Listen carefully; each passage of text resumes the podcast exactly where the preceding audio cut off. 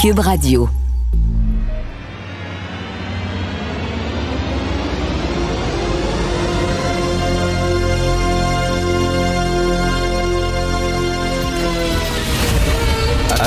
Attention, cette émission est laissée à la discrétion de l'auditeur.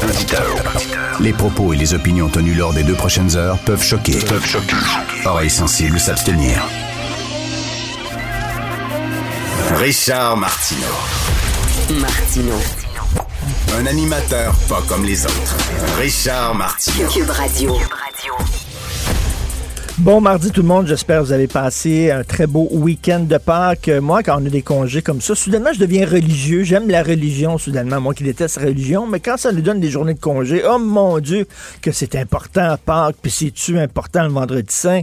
Et Noël, faut fêter ça à tout prix. C'est la naissance de Jésus-Christ. Ah, voyez donc, amenez-en des congés religieux. Euh, il a fait très, très beau cette semaine euh, dans la région de Montréal. Ça va être gros soleil et ça va être très difficile de faire respecter les consignes, euh, le masque, la distance. Je me suis promené euh, dans le vieux Montréal ce week-end. Il y avait beaucoup de gens au tam-tam du Mont-Royal. C'était plein pas sûr que la distance d'un mètre est très respectée. Donc, euh, d'où l'importance de vacciner, vacciner, vacciner le plus possible. C'est une course contre les variants. Plus il y a de gens vaccinés, plus on va être protégé, plus on va s'en sortir tôt.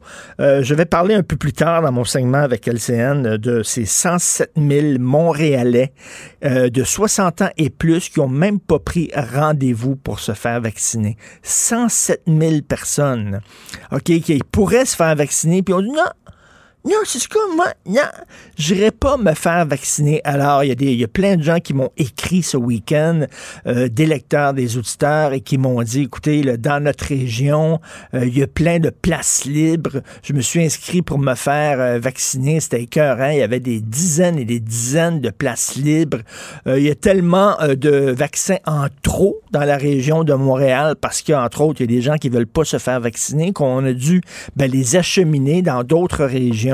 Bravo. Je vais parler euh, à Jean-François Guérin de ces gens-là. Fantastique. Si vous voulez prendre un bol d'air frais, c'est mon meilleur conseil que je vous offre de l'année. OK? Si vous voulez respirer, soudainement, regardez sur Netflix les deux spectacles de Blanche Gardin. Blanche Gardin, c'est une humoriste, une stand-up comique française. C'est, je crois, elle est sortie avec, je sais pas s'ils sont encore ensemble, mais c'est la blonde de Louis C.K., le grand humoriste américain euh, qui s'est fait pincer là, dans le MeToo, là, parce que ça a l'air qu'il se masturbait devant des filles. Un peu weirdo, là, mais en tout cas, bref, ça a l'air qu'il faisait ça souvent avec ses amis de filles. À un moment donné, il dit, ça te dérange-tu que je me masturbe? Puis bon, il s'astiquait le poireau devant ses amis. En tout cas, elle l'a- choisi comme chum, c'est ses affaires, mais cela dit, c'est tellement drôle et c'est tellement anti-politically correct. C'est la meilleure humoriste de tout sexe confondu dans le monde présentement. Elle est extrêmement courageuse et en l'écoutant, j'étais, je me réjouissais. J'avais vraiment les orteils en éventail. Hurlais de rire. C'est drôle. Mais en même temps, il y avait un côté triste parce que euh, je mesurais en l'écoutant à quel point notre liberté d'expression rapetisse, fond comme neige au soleil, parce qu'il y a plein d'humoristes québécois qui ne dira jamais jamais le quart du cinquième, du dixième de ce qu'elle dit. C'est acidulé, c'est élevé, c'est drôle. Regardez un gag qu'elle dit, je sais, puis là, ça va saigner, là. Vos oreilles, là, des petits lapins vont saigner. Il faut pas vous écouter ça, les petits lapins. Vous allez vous rouler en boule, puis vous allez brailler toute votre vie, là. Mais à un moment donné, elle parle de l'antisémitisme. Puis elle dit quand même niaiseux d'être contre les Juifs en 2021. tu sais. C'est complètement stupide d'être antisémite parce qu'on sait bien que c'est pas les Juifs qui contrôlent le monde, c'est les PD. C'est super drôle. C'est drôle au bout. C'est pas ce qu'elle croit. Il y a du deuxième degré. Elle rit justement des gens en disant aussi, c'est aussi niaiseux être anti-gay puis de dire il y a la mafia gay, la mafia rose qui contrôle le monde des médias, tout ça, que de dire qu'il y a la mafia juive. C'est ça qu'elle dit. Ça prend quand même un deuxième degré mais c'est drôle en vierge. Alors, elle rit des woke, elle rit d'une gauche radicale, idéologique. C'est super drôle. Donc, il y a deux spectacles d'elle, Blanche Gardin. Vous pouvez aussi sur YouTube trouver plusieurs extraits de ses shows. Euh, elle est vraiment fantastique. Je vous la recommande énormément. D'ailleurs, en passant, un autre truc que je vous, euh, je vous euh, conseille, c'est que, bon, mon fils il tripe sur les tours de magie et moi j'aime les magiciens beaucoup. Et Luc Langevin, tu sais quand on a dit il faut que les artistes se réinventent, alors Luc, Luc Langevin a décidé de faire un show virtuel. Alors, euh, samedi soir, on avait acheté des billets. Euh, samedi soir, on était à notre ordinateur. Le Langevin était dans son studio. On était à peu près, je sais pas quoi, une soixantaine de, de, familles, chacun dans notre bulle familiale. Et euh, on regardait le show de Luc Langevin. Et on devait avoir un paquet de cartes chez nous. Puis il disait, vous coupez les cartes, vous les brassez, blablabla. Prenez-en une au hasard, tout ça. Il nous disait, c'était quoi la carte? C'était complètement délirant. À un moment donné, il te demande de penser à une couleur. OK, un chiffre et une couleur. Là, tu penses à un chiffre et une couleur, il t'envoie un courriel chez vous. Il t'envoie un courriel, tu le courriel, ben, saint bordel, c'est la couleur dont tu avais pensé, puis c'est le chiffre dont tu avais... Écoute, ça tombé sur le cul, là. Vraiment, on regardait ça, on dit, mais comment il fait, comment il fait? Alors, il a, fait, il a fait tout un show, il a créé tout un show en utilisant le virtuel. Il te parle, puis tu sais, il t'envoie des courriels, c'est vraiment hyper flyé, c'est brillant. Euh, en France aussi, il y a des gens qui se branchent sur le show de Luc Langevin. C'est très, très le fun, je vous le dis, j'avais vraiment l'impression, on a passé une heure et demie avec notre fils, on a ri, on a eu du fun, on était là, comment il fait? C'est génial. Donc, quand on dit de se réinventer. Ce gars-là, il a vraiment euh, eu un super flash. Et maintenant, ben, tu sais, s'il veut faire des shows, lui, puis euh, regarder que des Français, que des, Britanniques se branchent, que des Américains se branchent et tout ça, quand même, ça aurait eu du bon. On aurait quand même découvert l'importance du travail à distance. Euh, petit, petit aparté sur Québec solidaire. Michel David a écrit un texte très intéressant dans Le Devoir récemment sur les dérives de Québec solidaire. Et euh, vous saviez que l'an dernier, les habitués de l'émission, euh, je discutais, j'avais Steve Fortin comme chroniqueur à l'émission. Et Steve, qui est un gars de gauche, un gars qui était, je pense, assez près de Québec solidaire, mais qui avait totalement déchanté. Et Steve me disait à quel point il était déçu parce que il y a vraiment une gang dans Québec solidaire qui sont complètement coucou et qui sont en train de, tirer le parti trop vers sa gauche. Et euh, il y a différentes gauches, hein, comme il y a différentes droites. Il y a des gens qui sont centre-droite, il y a des gens qui sont droite, il y a des gens qui sont très à droite. On le voit, hein?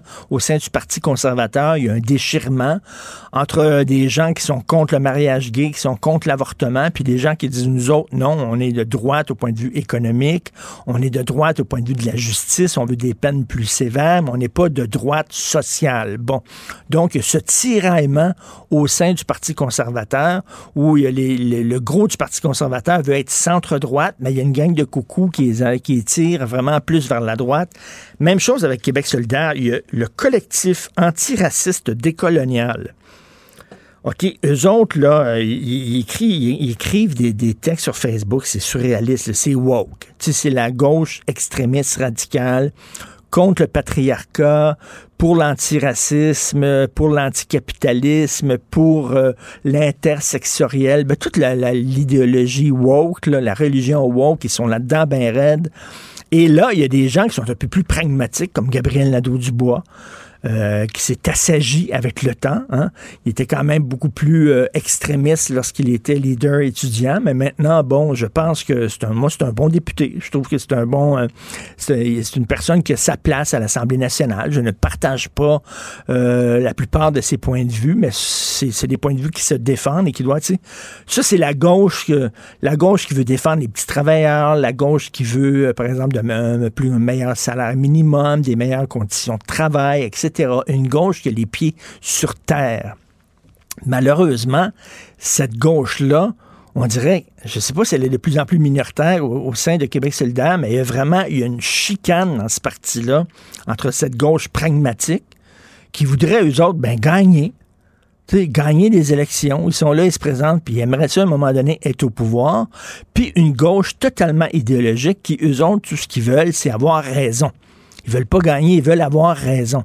Et là, il y a une bataille. Michel David écrivait dans Le Devoir en disant, Christy, c'est l'avenir du parti qui se joue là. là. Parce qu'il y a une méchante gang de coucous là-dedans là, qui sont totalement déconnecté de tout.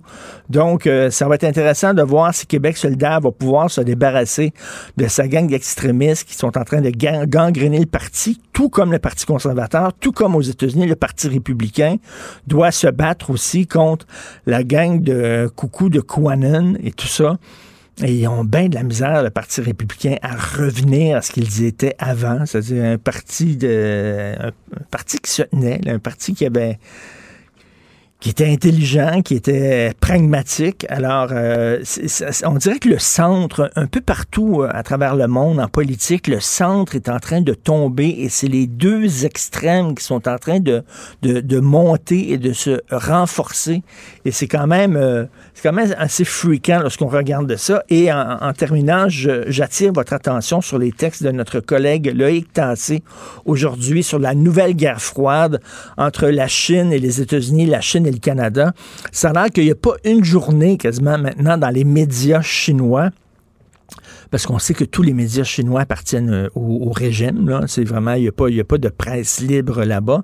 Alors, il n'y a pas une journée où il y a des textes vraiment là, dépeignant le Canada comme euh, des enfants gâtés, des gens qui se plaignent tout le temps, des méchants, etc. Donc, il y a vraiment une guerre froide qui est une guerre économique qui se joue entre, entre le Canada et euh, la Chine. Et puis, ben, on n'a pas le gros bout du bâton. Là on a pas mal plus besoin du marché chinois que les Chinois ont besoin de nous. Hein. D'ailleurs, au début de la pandémie, hein, on a cogné à leur porte pour avoir des vaccins. Donnez-nous des vaccins, s'il vous plaît, parce que nous autres, on n'en produit plus. Nous autres, on a complètement, on s'est débarrassé totalement de notre industrie pharmaceutique. On est absolument dépendant de tous les autres pays. On aimerait ça avoir. Puis qu'est-ce qu'ils nous ont fait, la Chine? Oui, oui, oui. On va vous envoyer des vaccins. Puis là, il n'y arrivait pas, les vaccins. Ils ont fait un gros FU. Alors, parce qu'ils sont en guerre économique avec nous. Donc, euh, dans les années 60, euh, il y avait un proche de De Gaulle qui avait publié un livre qui s'intitulait euh, Lorsque la Chine s'éveillera, le monde tremblera. Et lui disait, ce gars-là, dans les années 60, il disait la Chine va être la prochaine puissance mondiale. Et les gens riaient de lui. Parce qu'à l'époque, la Chine, il crevait quasiment de faim. Euh, c'était, presque un pays du tiers-monde. Et ben, lui, il avait vu juste. Aujourd'hui, c'est la Chine qui euh, tient le monde par les bijoux de famille et les États-Unis qui ont été extrêmement affaiblis au cours des dernières années, qui jouent un rôle de moins en moins important sur la scène internationale. Et eh bien, la nature horreur du vide. Et maintenant, ben, la Chine euh, joue le rôle de police mondiale. La Russie joue ce rôle-là. Et je pense pas que c'est d'excellentes nouvelles pour les amoureux de la démocratie. Vous écoutez Martineau. Ben oui, on le sait. Martineau, ça n'a pas de bon sens comme il est bon. Vous écoutez Martineau. Cube Radio. Le, le, commentaire de Félix Séguin, un journaliste d'enquête pas comme les autres. Alors, Félix Séguin qui a profité du long week-end pour regarder Goodfellas pour la millième fois Salut Félix. Oui. Salut. Ben oui. C'est toujours aussi bon, hein? Ah, c'est toujours aussi bon. C'est, je veux dire, c'est mon film euh, de bandit euh, préféré. Je, je sais parce que bon, j'ai peut-être pas tes repères en cinéma. Pour moi, euh, c'est un film que je préfère au parrain.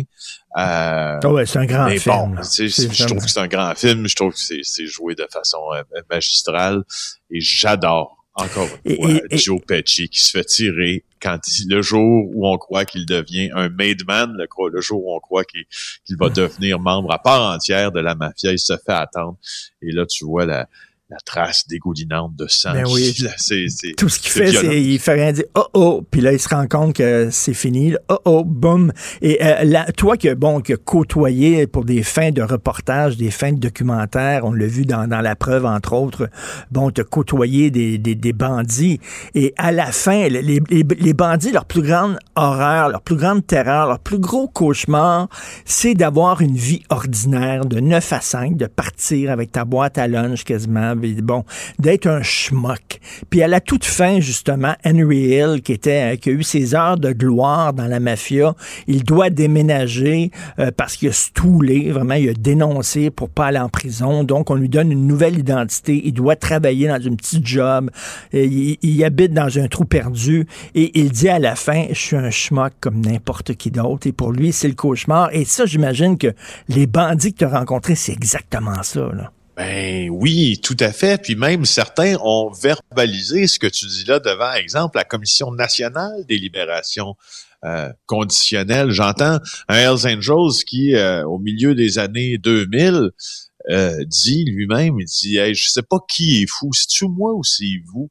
qui est complètement cinglé de vous lever à 9 h ou à 6 h le matin pour aller faire une heure de d'auto pour vous en aller au travail, puis après ça revenir chez vous?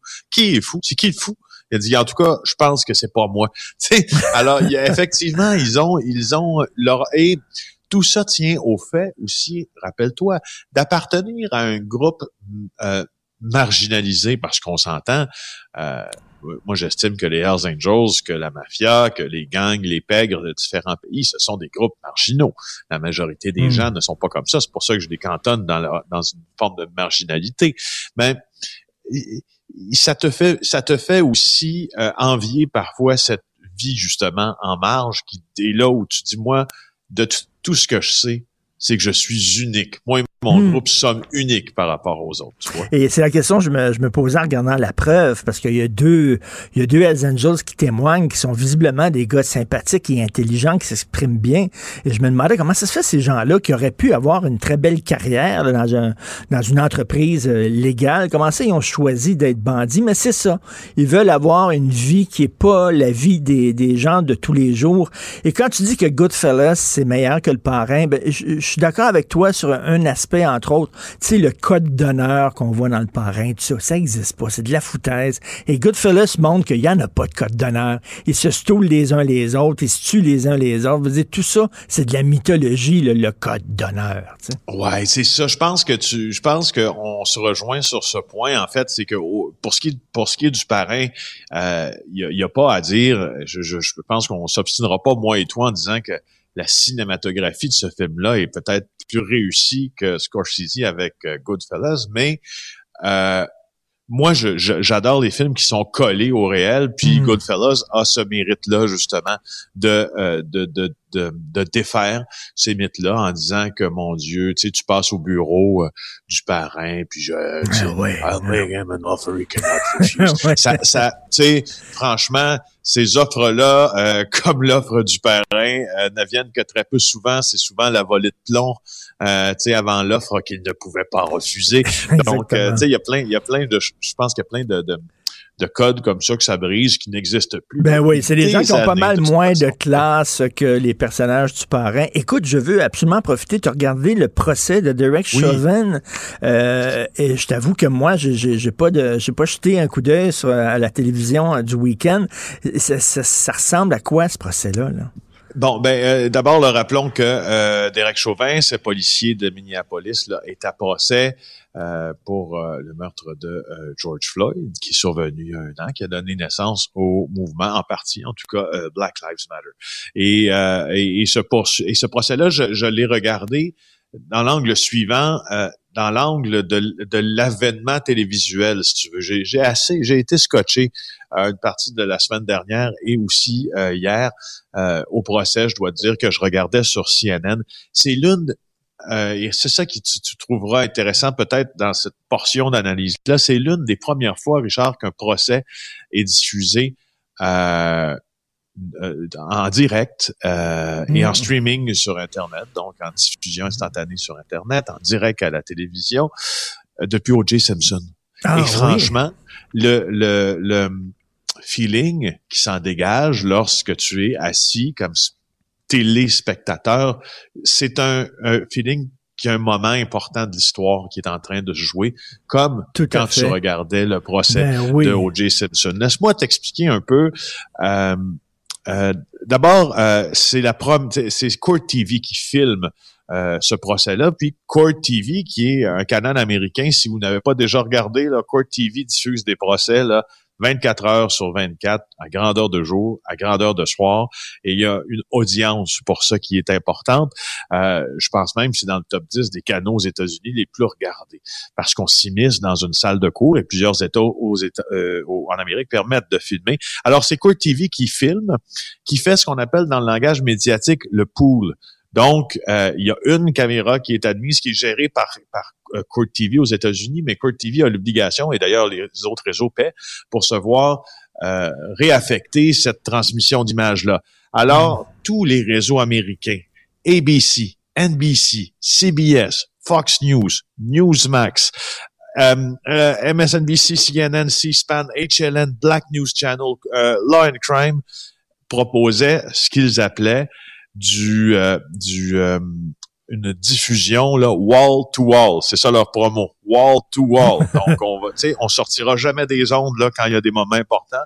À CNN, ils sortent un peu des ondes pour venir faire certaines, euh, parler de certaines nouvelles en développement, mais ça a été vraiment pour l'État du Minnesota une première de diffuser un procès euh, complet comme ça dans une salle d'audience. Parce que, tu sais, ça, ça, dépasse ce, ce, cet incident-là tragique. C'est vraiment, c'est comme presque le procès de, du racisme en, Amérique. Et euh, je parlais à, Normand Lester euh, la semaine dernière, puis lui, il dit, vous savez, les chances sont très fortes que Chauvin soit, soit acquitté. Moi, ça m'étonnerait. Toi, ton feeling dans ta boule de cristal, tu vois quoi? Ben là, dans ma boule de cristal, le chef de police hier, là, euh, tu vois, je pense que j'ai, j'ai même pas besoin d'une boule de cristal. Le chef de police de Minneapolis hier est venu dire, euh, interroger tant par euh, le, procureur que le procureur de Chauvin et le procureur de l'État, est venu dire que Chauvin avait outrepassé les techniques qu'on enseigne. On, on lui disait, est-ce que quelqu'un de menotté comme Chauvin peut représenter un risque? La réponse du chef, c'est oui. Et, il a raison. Quelqu'un de, de menotté, Richard, peut représenter un risque moindre, mais un risque quand même. Mais il a dit, il a, au fond, là, ce qu'il disait, c'est qu'il n'y a rien de ce que nous euh, avons appris dans notre métier de police qui justifiait le genou sur le cou ben de George Floyd pendant toutes ces minutes.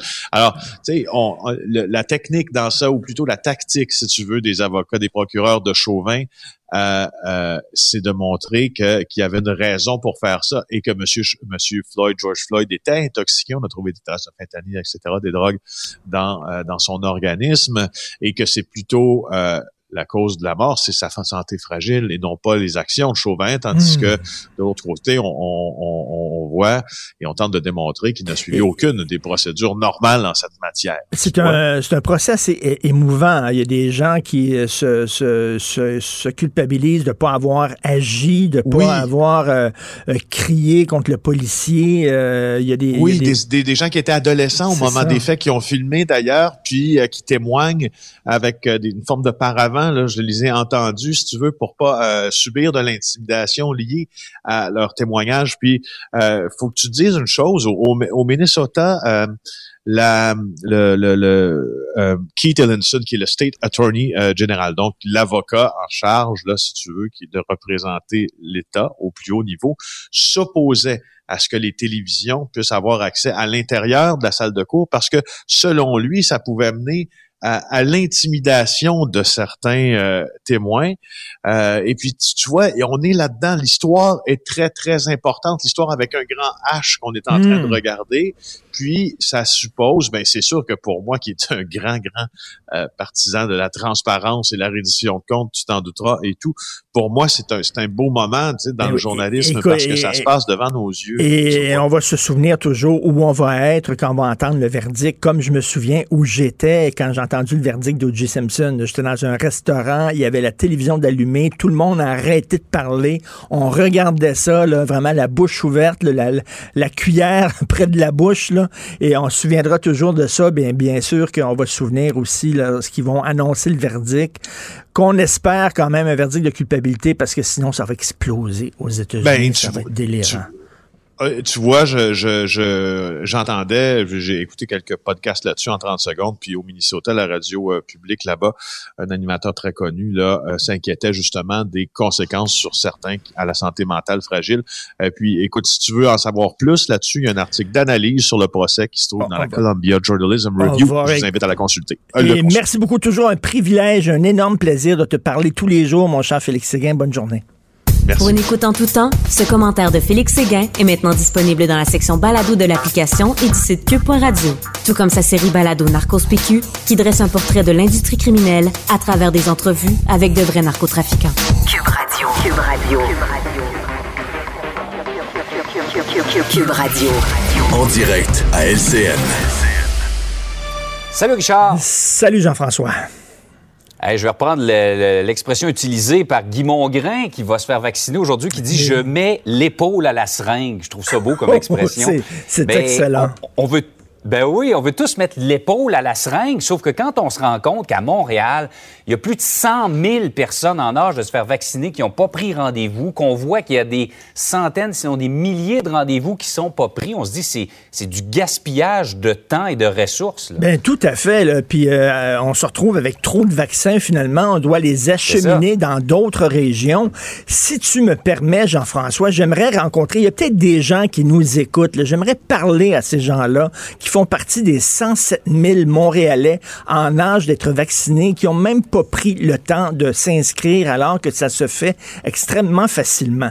Regardez, il y a, je sais pas comment vous dire ça, là. Est-ce que vous êtes tanné du confinement? Êtes-vous tanné de tourner en rond dans votre appartement, de pas pouvoir aller au resto? Ben, il y a une solution, c'est le vaccin. Il y en a pas d'autre, là. C'est soit on se confine ad vitam aeternam, puis on reste dans la maison, soit on se fait vacciner, puis à un moment donné, il va y avoir une masse critique de gens vaccinés, et on va pouvoir retrouver notre vie normale. C'est tout. Il n'y a pas de troisième voie. Et là, est-ce que vous vous rendez compte de l'ampleur de cette opération-là? L'opération de vaccination à travers le Canada, c'est la plus grande opération du genre de l'histoire du pays. Selon des journalistes du Journal de Montréal qui ont fait une recherche, ça coûterait 3 milliards de dollars. Là, on a fait venir des vaccins de l'Inde. Donc, on met ça dans des camions. Il faut envoyer ça avec des fioles, des seringues, des infirmiers, des camionneurs, tout ça. Il faut les congeler, il faut les entreposer. C'est une opération d'une complexité incroyable pour vous protéger, pour vous protéger. Actuellement, il y a des gens qui sont pas vaccinés parce qu'ils ont pas l'âge, OK? Ce sont des professeurs, ce sont des travailleurs de la santé, ce sont des, des, des, des aidants, des proches aidants. Il y a même des gens handicapés qui n'ont pas été vaccinés. Pourquoi? Parce qu'on dit, vous attendrez. L'important, l'urgence, c'est les gens de 60 ans et plus. C'est eux autres qui sont les plus vulnérables. C'est eux autres qu'il faut vacciner en premier. Là, ces gens-là, qui attendent d'être vaccinés, des travailleurs de la santé, des profs qui ont. Puis là, ils vous voient que vous, vous faites pas vacciner. Mais c'est Et des gens, Richard, de l'extérieur de la région de Montréal, même des gens pas très loin de Montréal, mais des gens des régions, j'ai des gens du Saguenay qui m'écrivent ce matin, qui attendent euh, le, vaccin. Il y a des gens du bas du fleuve qui disent, nous, là, emmenez-nous-les. Il, y a une, madame qui a écrit en Estrie ce matin, elle dit, je vais aller chercher les vaccins s'il faut, s'il faut pour les emmener en Estrie. Ben, c'est vraiment, c'est incroyable. Ça, va vite, ça va vite de s'inscrire. Ça fait pas mal de se faire vacciner. Ça, c'est le genre de gens là, qui chialent tout le contre le gouvernement, mais qui vont même pas voter. C'est ce genre de gens-là. À un moment donné, je vous décerne le prix Nobel de l'irresponsabilité et de l'égoïsme. Je vous le donne. Il vous appartient. C'est à vous. Ça n'a aucun maudit bon sens que plus de 100 000. Mm. Écoute, quand j'ai vu ce chiffre-là, je me disais, OK, peut-être 20 000, peut-être 30 000. 100 000 personnes. On est tout en train de faire ça pour vous, pour vous. Et vous dites non. Ça, c'est comme si vous tombez en bas d'un bateau, là, en pleine mer, vous êtes en train de vous noyer, il y a quelqu'un qui vous voit, qui vous lance une bouée, puis vous dites non, merci, j'en ai pas besoin, je préfère couler. C'est épouvantable, vraiment, là. Oui, en tout cas, on espère qu'on avance, en tout cas, dans les groupes de vaccination. On en parle d'ailleurs dans une demi-heure avec euh, Daniel Paré, le directeur euh, de la campagne de vaccination. Par ailleurs, Richard, euh, c'est toute une controverse à l'UCAM. qui, il y a un mouvement qui a pris naissance parce qu'on poursuit une étudiante pour atteinte à la réputation de l'université. Hélène Boudreau, qui se décrit comme une travailleuse du sexe, en fait, elle a un site Internet où tu peux euh, tu peux t'abonner et tu as des photos coquines d'elle. OK, c'est pas des photos porno, c'est des photos coquines. À côté, des vidéos de Nicki Minaj euh, de, de, et des autres. Là, de, euh, écoute, c'est rien. C'est le prion en église à côté de ces vidéos-là. Là, OK, bon. Alors, elle, elle, s'est fait prendre en photo avec le mortier puis la toge lorsqu'elle était reçue, bon, diplôme et elle a montré une partie de sa poitrine et elle tient dans les mains son diplôme qui est vraiment roulé très très serré puis tu vois un petit peu UCAM dessus. Alors là les gens disent que bon, elle utilise le logo le logo de l'UCAM pour faire l'argent. Je pense pas que les gens vont sur, son site pour voir le logo de l'UCAM. Il y a des choses pas mal plus hmm. spectaculaires à voir sur son site que le logo de Lucam. Et deuxièmement, vraiment, et deuxièmement, c'est pas ça qui entache la réputation d'une université. Savez-vous ce qui entache la réputation d'une université? Ce sont des conférenciers qui sont bannis. Ce sont euh, de laisser faire des militants euh, radicaux comme pendant la grève étudiante qui étaient masqués avec des battes de baseball, qui rentraient dans des cours pour interrompre des examens. Ça, c'est pas très bon pour la réputation d'une université. C'est de bannir des ouvrages de bannir certains mots. Rappelez-vous, euh, je ne sais pas si tu te souviens, il y a quelques années, l'îlot voyageur, le projet de l'îlot voyageur, où l'UCAM s'était lancé dans des dépenses folles, avait gaspillé des centaines de millions de dollars dans un projet immobilier, de l'argent qui devait aller pour l'éducation des jeunes. Les autres, ils ont décidé de devenir des magas, des, des manias de l'immobilier. Ça, ça entache la réputation d'une université pas une fille qui fait une photo coquine. Et là, elle est poursuivie pour 125 000 Vraiment, là. et là, ils vont, les autres vont payer des avocats à, l'UCAM, Pour une, pour une niaiserie pareille, pour une cause aussi stupide que ça. Vraiment, il y a des choses qui entachent pas mal plus la réputation de Lucam qu'une fille qui se montre le bout des seins. Bon, on peut être contre, on peut être pour la, la photo qu'elle a faite, mais quand même, là. Vraiment. Je pense pas que ça va aller très loin comme poursuite? Je pense pas que ça va aller très très loin, moi non plus. Ça m'étonnerait. Ah. Cardi B, c'est pas, mal plus, c'est pas mal plus choquant que ça. Ouais. Je te laisse avec ton trophée de. Comment t'as appelé ça? Le, le, prix, Nobel, de l'irresponsabilité? Je vous le donne. Il vous appartient. Vous l'avez mérité. Tu aurais pu mettre un peu plus sur ton trophée, cependant. toink, toink, toink, toink! Salut. C'est vrai qu'on aime autant qu'on déteste, Martineau. C'est sûrement l'animateur le plus aimé au Québec. Vous écoutez Martineau. Cube Radio.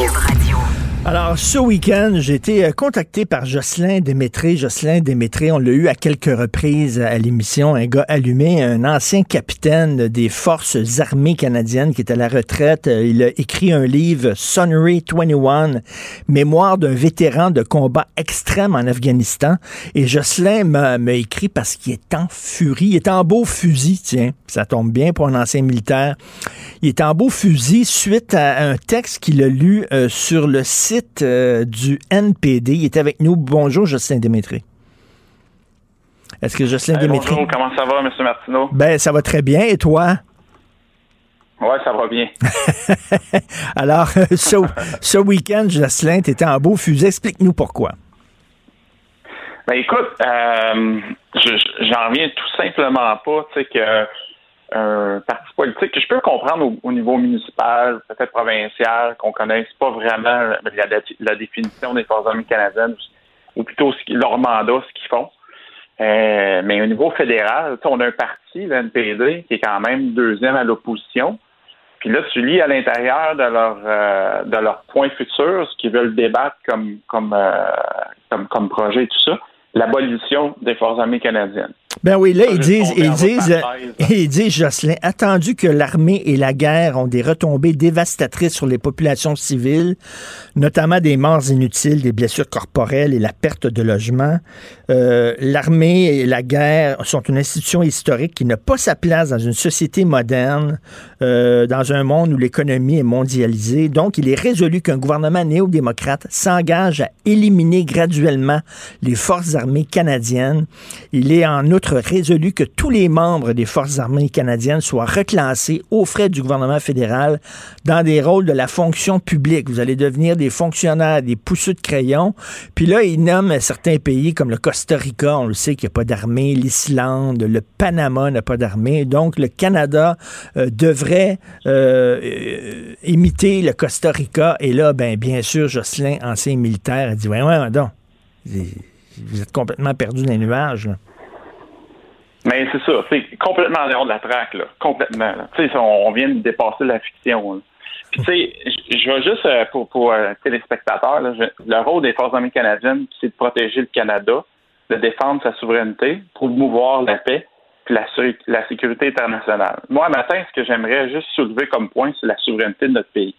Mm. Le Canada, M. Martineau, c'est quand même 10 millions de kilomètres carrés. On a plus de 40 000 lacs d'eau douce. C'est la réserve d'eau douce naturelle. On, a pratiquement 9 000 kilomètres en frontière terrestre. Puis euh, on, a, on a plus que 200 000 kilomètres de côtes c'est des côtes là, ben oui. à, à, à, défendre ça. C'est le plus grand vaste territoire maritime. Ben oui, de, de, de dire, là, de, de nous, souveraineté, là. de nous comparer au Costa Rica, c'est vraiment flyé. Là. Voyons donc, je suis allé au Costa ben Rica. C'est tout petit, voyons donc. je ne sais pas ce qui se passe dans ces conventions-là du NPD, mais sont, ils doivent être... Euh, ça, doit être ça, doit ça doit être plaisant. Hein? Ah ouais, oui, il en fume du bon. Il en fume du bon. Ben c'est c'est ce que vous c'est ça. On, se rejoint là-dessus. Moi je je peux pas je peux pas comprendre. Tu sais je veux dire euh, j'essaie d'être positif ce matin là. Honnêtement j'essaie d'être positif. Euh, le Canada là euh, c'est le plus grand territoire au monde ça et c'est reconnu partout. Mais la souveraineté c'est une constante puis perpétuelle revendication, M. Martineau. La journée où ce qu'on va mettre le genou à terre là ben on va perdre du territoire. Puis on a beaucoup, beaucoup de ressources naturelles. Puis c'est un des mandats euh, principaux de l'armée, des Forces armées canadiennes. Ben oui. Et, puis de maintenir notre souveraineté. Et Jocelyn Démétré, je pense que c'est des petits lapins qui pensent qu'on vit dans un monde où tout le monde est gentil et tout le monde est fin et tout le monde. Non, non, c'est pas ça. la vie, euh, la géopolitique internationale, ce sont des rapports de force. Euh, regarde, par exemple, les Russes sont très intéressés par notre Grand Nord euh, Canada. Il faut le défendre, le Grand Nord canadien. On le voit avec la Chine, les, les, les relations sont pas au beau fixe. Là. À un moment donné, là, ces gens-là ont été élevés dans des CPE, puis ils pensent que le monde ressemble à un épisode de Passe-Partout. Mais non. Non, c'est ça. Puis tu sais, vous, vous donnez comme exemple la Russie, puis j'embarque en arrière de vous, puis je lève la Chine. Tu sais, la Chine, l'été passé, ils ont envoyé un gros, euh, un gros brise-glace nucléaire. Euh, ils sont présentement là. Euh, puis ils, veulent, ils, ils s'en cachent pas. Ils disent que c'est des eaux internationales. Puis là, ils fabriquent présentement, ils veulent fabriquer jusqu'à 10 brises-glaces. Il n'y a pas grand glace alentour de la Chine, là, on s'entend. Fait que, tu sais, l'intention elle, est vraiment de dominer euh, éventuellement l'Arctique, un peu comme ils font avec la mer de Chine. Là. Euh, que ils ont mis un pied à terre là, puis ils monopolisent complètement le. Ben oui. Et, en même temps, il faut rappeler, ben, peut-être qu'ils ont vu là, pendant la pandémie là, les, les, les, soldats soudainement se transformer en préposés aux bénéficiaires, en concierges et tout ça, puis ils veulent que ce soit, ce soit ça maintenant votre nouvelle fonction. Sauf que, c'est pas rien que faire la guerre, l'armée aussi. C'est une vision de l'armée qui est un, un peu, un peu caricaturale. Euh, vous protégez aussi, euh, par exemple, en Afghanistan, vous, avez fait, vous avez fait la, guerre là-bas, vous étiez sur des opérations en Afghanistan. Vous avez entre autres protégé des, jeunes filles qui voulaient aller à l'école. Vous avez protégé des, situations, des, populations civiles contre des extrémistes. Oui, c'est ça. On, parlait de souveraineté, on pourrait en parler de long en large, surtout avec le territoire complexe qu'on a. Mais vous avez raison, M. Martineau. Un des rôles des forces armées canadiennes, c'est de promouvoir la paix et la sécurité internationale. Puis il y a des gens, là, des forces armées canadiennes un peu partout qui font ça. Là. On, on a une responsabilité en tant que Canadiens. on est un peuple qui est fort, qui est uni. Euh, puis, on a on a comme responsabilité d'être un peu embarqué, être un peu une police planétaire avec certains alliés. Euh, puis, puis de maintenir ça, là, puis de, combattre le chaos, la tyrannie, puis, euh, euh, puis tout ça. vous avez complètement raison. Ben, ça, c'est une vision, c'est encore une vision là, du militaire comme Rambo, là, un gars qui rêve rien de tirer dans le tas avec sa mitraillette. C'est ça qu'ils pensent, les autres au NPD, j'imagine. non, c'est ça. honnêtement, quand ça s'est sorti, je vous ai écrit, j'ai dit, je peux pas croire. Puis tu sais, c'est pas, c'est pas une discussion là sur les médias sociaux, sur le fly en deux, euh, en deux petites NPD. Non, non, non, non, c'est sur le site officiel du NPD. Euh, tu sais, je veux dire, en quelque part, il y a quelqu'un qui a relu ça, là, puis qui a trouvé ça, là. Tu veux dire, ça a été mis au propre, cette histoire-là. ben oui, il y a des gens qui l'ont vu, là, puis il y a personne qui a levé le flag, comme on dit, là. Euh, ça a passé toutes les étapes, et là, ça va se ramasser dans leur prochain congrès. Ils vont vraiment discuter de façon très sérieuse en disant, on va prendre l'armée canadienne, puis on va toutes les envoyer fonctionnaires, poussés de crayon, puis là, on va dire aux gens, ben, il n'y a plus d'armée au Canada, comme au Costa Rica. Christy, au Costa Rica, c'est tout petit. qui veut envahir le Costa Rica? Voyons donc. C'est complètement déconnecté. Euh, est-ce que vous avez parlé, vous, à des confrères, des concerts des Forces armées euh, qui, ont vu ça, eux autres aussi? Ben écoutez, c'est sûr. moi, comme euh, j'en ai discuté avec des, confrères, puis on, a bien ri, puis quelque part, on a dit non, c'est impossible. Mais en quelque part, on s'est dit, m'ont dit comment c'est possible qu'aujourd'hui, là, on, on, ait cette discussion-là au sein des partis politiques. Puis deuxième, la deuxième opposition, pareil, là, je veux dire, c'est pas euh, un parti politique là, avec euh, un demi-député, là, je veux dire, c'est, quand même une structure là, en place.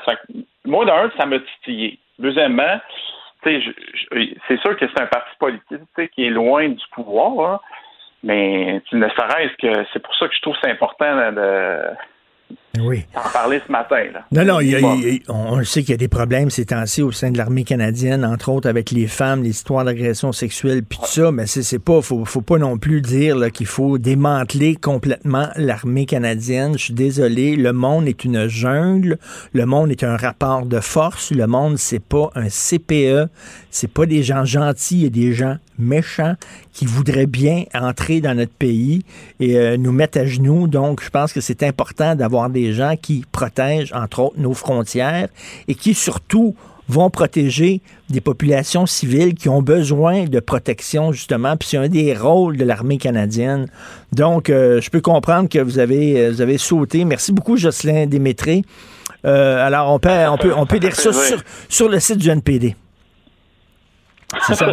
On peut lire ça sur le site du NPD. On, veut, on, veut surtout pas leur faire publicité, mais, oui, ceux qui sont, ceux qui sont crédibles, là, puis qui, comme nous autres, qui ont, qui ont de la misère à prendre une gorgée de café en attendant ça ce matin, là, euh, oui, euh, c'était c'est exactement sur le site du NPD. Merci beaucoup, Jocelyn Lémétré, ancien capitaine euh, à la retraite des Forces armées canadiennes, auteur du livre Sunray 21, mémoire d'un vétéran de combat extrême en Afghanistan. Bonne journée malgré tout.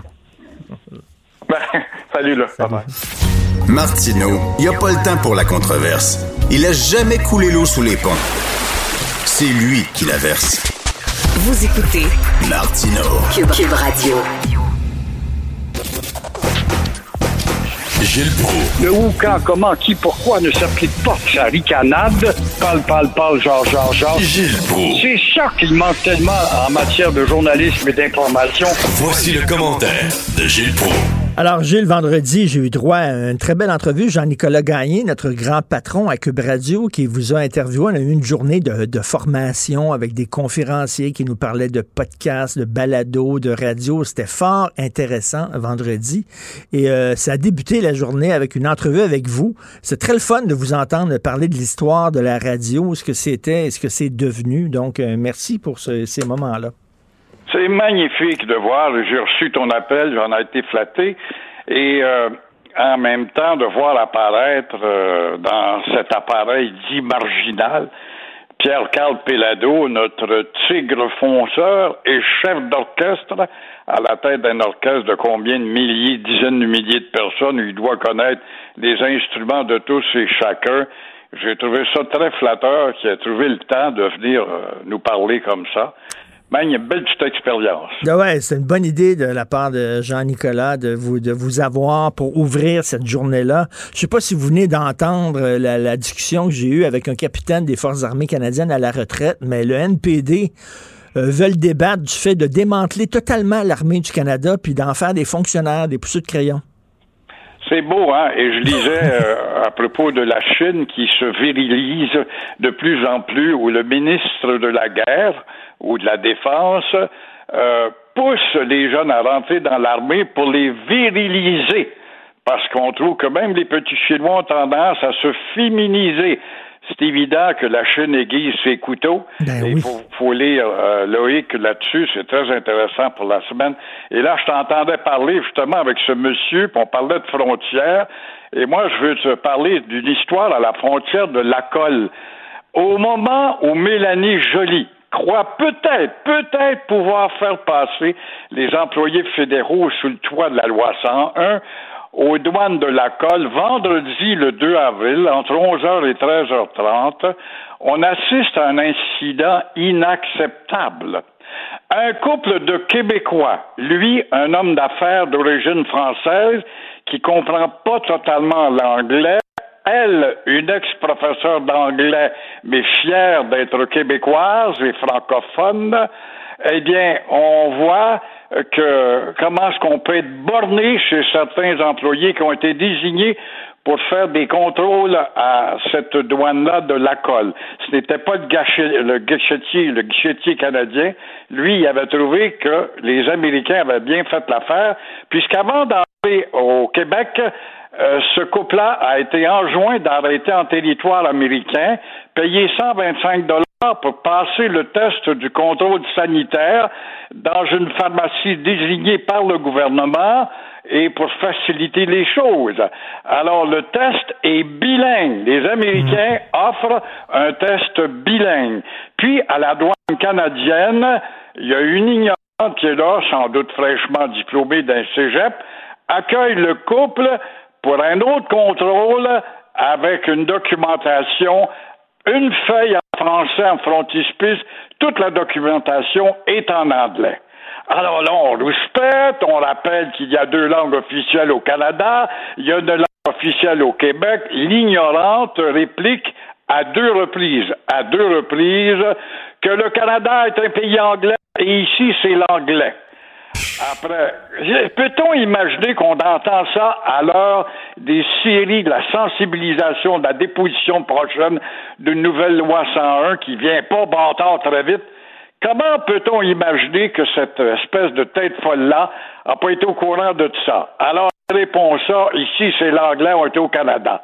Alors on voit comment les employés, ça ce n'est pas une, une employée de douane Canada, c'est une agence qui est chargée de recevoir les touristes, vous allez aller passer sous le chapiteau, hmm. on va vous faire faire un autre test.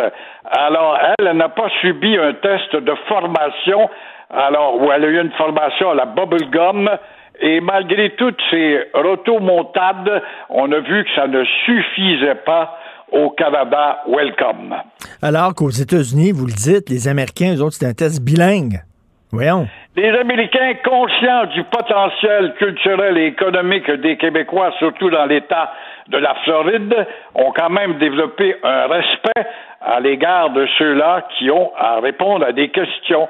Et elle, cette Québécoise-là dont je vous parle, a été toute sa carrière professeur d'anglais. C'est sûrement pas une étroite d'esprit. Elle aime le Québec et elle aime sa langue. Et elle aime euh, les lois du Québec pour rappeler à des ignorants qu'il y a des lois en vigueur où le Canada a deux langues officielles, dont l'une est plus ou moins officielle comme on le voit. Incroyable. Euh, il va avoir besoin de beaucoup de, courage, euh, Simon Jolin Barrette. Beaucoup de gens écrivent là-dessus aujourd'hui, des chroniqueurs, euh, parce que bientôt va être le dépôt de cette, ce projet de loi là, qui va redonner des dents à la loi 101 qui a été édentée. on espère qu'il ne sera pas tout seul, qu'il va être appuyé par des, membres du, cabinet. Oui, oui, oui. On peut pas dire actuellement que les poids lourds du cabinet du Conseil des ministres ordre de logo. Il y a quelque chose d'obscur derrière tout ça, de laisser isoler Jolin Barrette. Et Jolin Barrette va-t-il devoir sauter et quitter ce parti-là?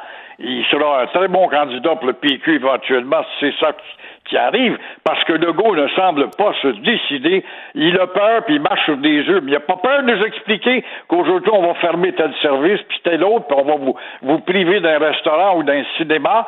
Alors, euh, la langue française a autant besoin d'être soignée que le Québécois aux prises avec le virus. Faut-il le savoir? Alors, Gilles, en deuxième sujet, il y, a, un bandit qui est mort d'une overdose d'héroïne en prison. Hein? Il y a de la drogue en prison, mais que je suis surpris.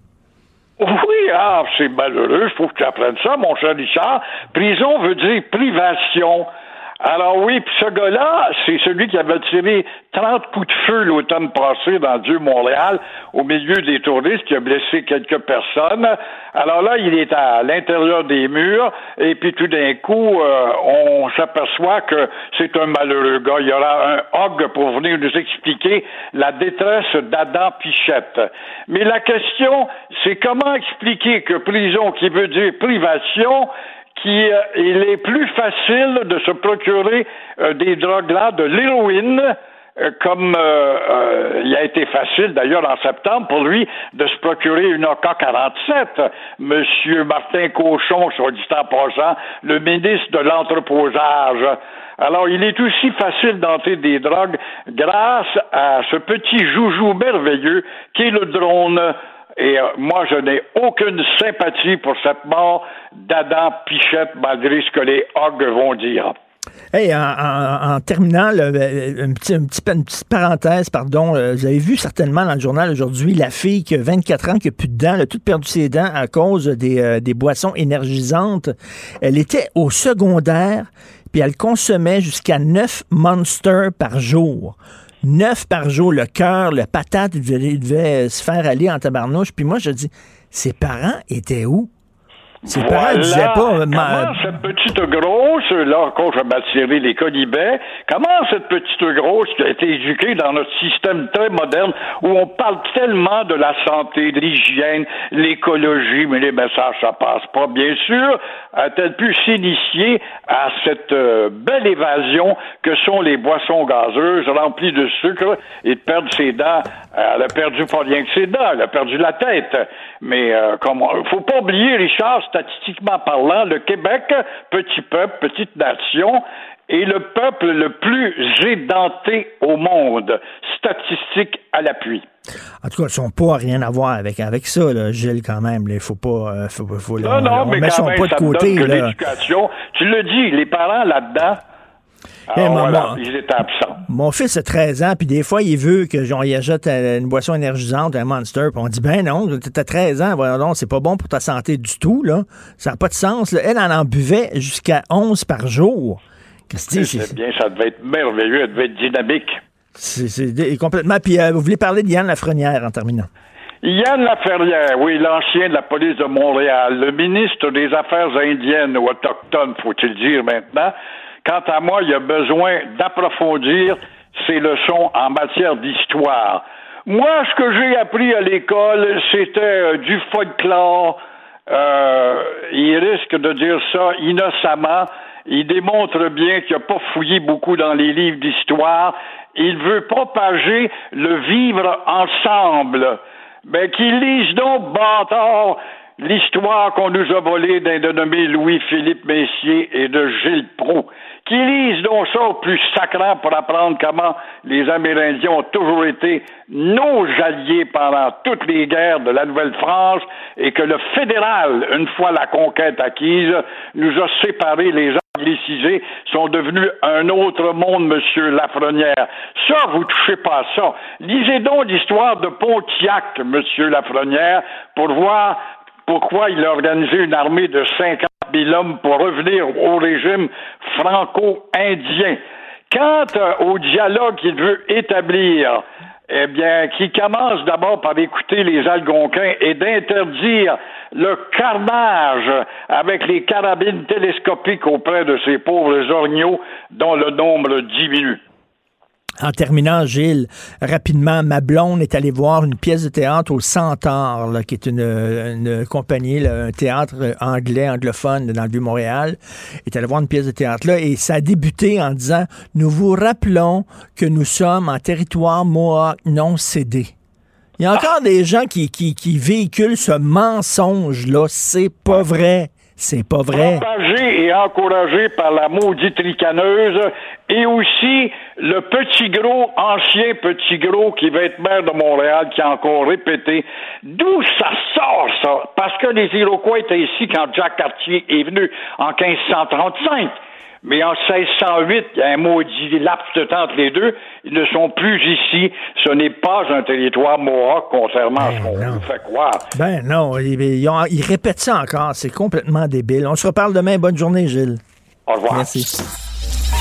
Pour une écoute en tout temps, ce commentaire de Gilles Proux est maintenant disponible dans la section balado de l'application ou du site cube.radio. Cube Radio. Tout comme la série podcast de Gilles Proux, la radio, premier influenceur. Découvrez dans ce balado comment la radio a influencé le monde moderne tel qu'on le connaît d'hier à aujourd'hui. Martino, même avec un masque, c'est impossible de le filtrer. Vous écoutez Martino. Cube Radio. Le 23 août 2020, euh, Martin-Joseph Lamontagne fait la page couverture euh, du journal de Montréal. Pourquoi? Ben parce qu'il est, lui, il a eu euh, une carrière, une longue carrière de 30, 30 ans dans le milieu de l'imprimerie et il a décidé de mettre l'épaule à la roue. donc, il est allé désinfecter des CHSLD. Il est allé travailler au front dans la CHSLD.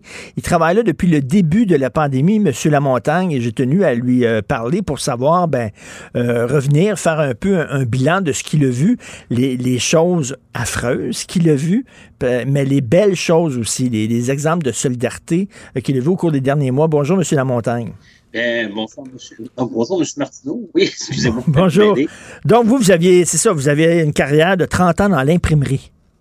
J'ai travaillé pendant 30 ans dans l'imprimerie, puis quand j'ai appris comme tout le monde qu'on Petit problème technique, on, vous entend, on vous entend très mal, désolé, je sais pas. Euh, c'est le son qui est pas bon? Ouais, c'est ça, ça coupe, euh, ça, ça charcute. Ça coupe pas plus, là. Alors, OK. 30 ans et quand on a appris que non, c'est pire, c'est pire malheureusement. Il va falloir euh, peut-être vous contacter euh, sur un, téléphone. On va essayer de vous contacter sur un téléphone. On, vous entend mal. Mais donc, Martin-Joseph Lamontagne, c'est ça, lui a décidé, euh, c'est pas vrai que je vais regarder ce qui se passe dans le CHSLD, les, les, bras croisés. Donc, il a décidé de se lancer et il, il, a écrit il a écrit un texte ce week-end en disant qu'il était vraiment furieux, entre autres contre le gouvernement fédéral, qui trouve qu'il n'a vraiment pas fait sa job comme du monde, euh, qu'il a vraiment délaissé ces gens-là, qu'il a abandonnés. Euh, il a vu des gens mourir dans des conditions épouvantables. Il dit les prisonniers sont mieux traités que ça. Il a vu aussi des, des exemples de solidarité, comme je le disais. Mais M. Lamontagne va nous parler. Oui, bonjour, vous êtes là. Bon, je suis là, monsieur là. Oui, super. Donc, vous étiez à 30 ans dans l'imprimerie. J'étais 30 ans dans l'imprimerie, puis quand j'ai appris le confinement, que techniquement, je ne travaillerais pas pendant trois mois, je m'étais dit, moi, je veux pas rester à la maison à rien faire. J'ai dit à ma blonde, impossible d'attendre, je suis pas capable. Hmm. Une crise se passe, puis il faut que je fasse de quoi. Je veux pas rester indifférent. Ben, bravo. Vous êtes allé, quoi, c'est ça, nettoyer, désinfecter des CHSLD. Je me suis mis volontaire pour travailler dans un CHSLD. J'avais eu vent de part d'une connaissance que le personnel roulait beaucoup, que des gens qui avaient peur, que des gens qui rentraient pas, ce qui faisait qu'il y avait des unités, des endroits, des zones où il y avait presque plus personne qui veut travailler. Tout le monde chiait leur culotte en bon français. personnel de la santé, du personnel normal, puis moi, j'étais dit, ben écoute, j'ai mes deux bras, mes deux jambes, j'ai ma santé. Il n'est pas question que je reste à la maison pendant qu'un drame se joue à quelques kilomètres de chez moi, même à quelques mètres.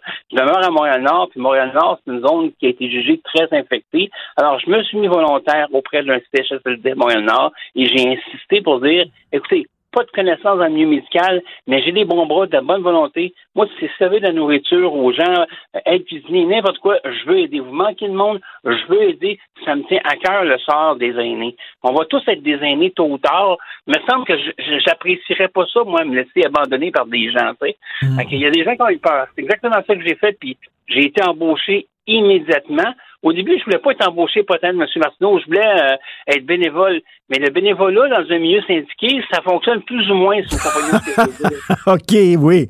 Il n'aurait pas aimé que vous fassiez euh, leur job euh, sans être payé, ça c'est sûr et certain. Mais ça ben, demandait...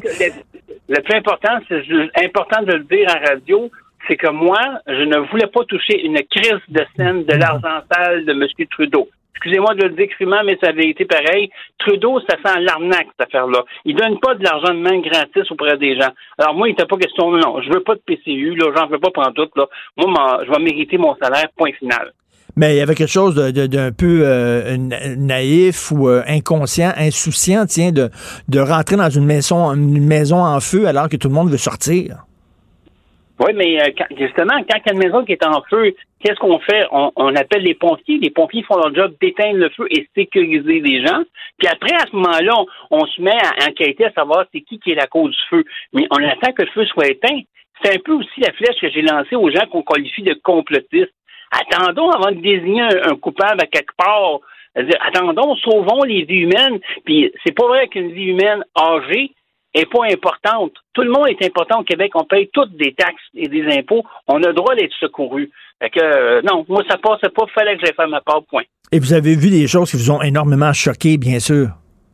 Euh, ma, conjointe a témoigné comme quoi euh, ma perception, mon côté humanisme s'est développé fois 100 pendant cette période, que j'en suis venu à pas mal m'indigner de leurs conditions de vie. Euh, pour être faire un très, très, très honnête, là, je veux pas juger euh, la structure qu'est le CHSLD. Pour moi, c'était nouveau. Je pense que je me rappelle pas avoir été dans un CHSLD avant cette fois-là, mais la manière que ça fonctionne, les résidents qui vont là dans ce qu'on appelle des maisons de retraite, des maisons de fin de vie, le mot fin de vie est important parce que c'est leur dernière demeure. On ne le réalise pas.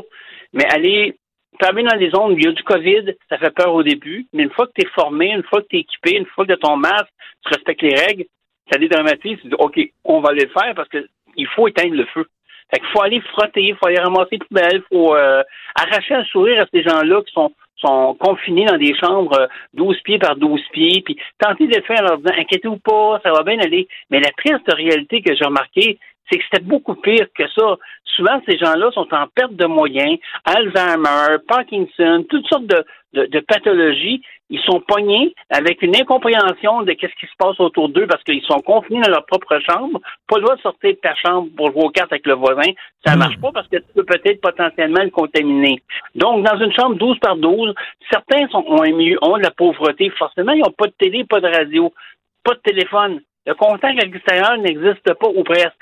Les seules personnes qui viennent leur apporter un petit peu de réconfort, c'est le personnel soignant. Quand il y en a du personnel soignant. Ben oui.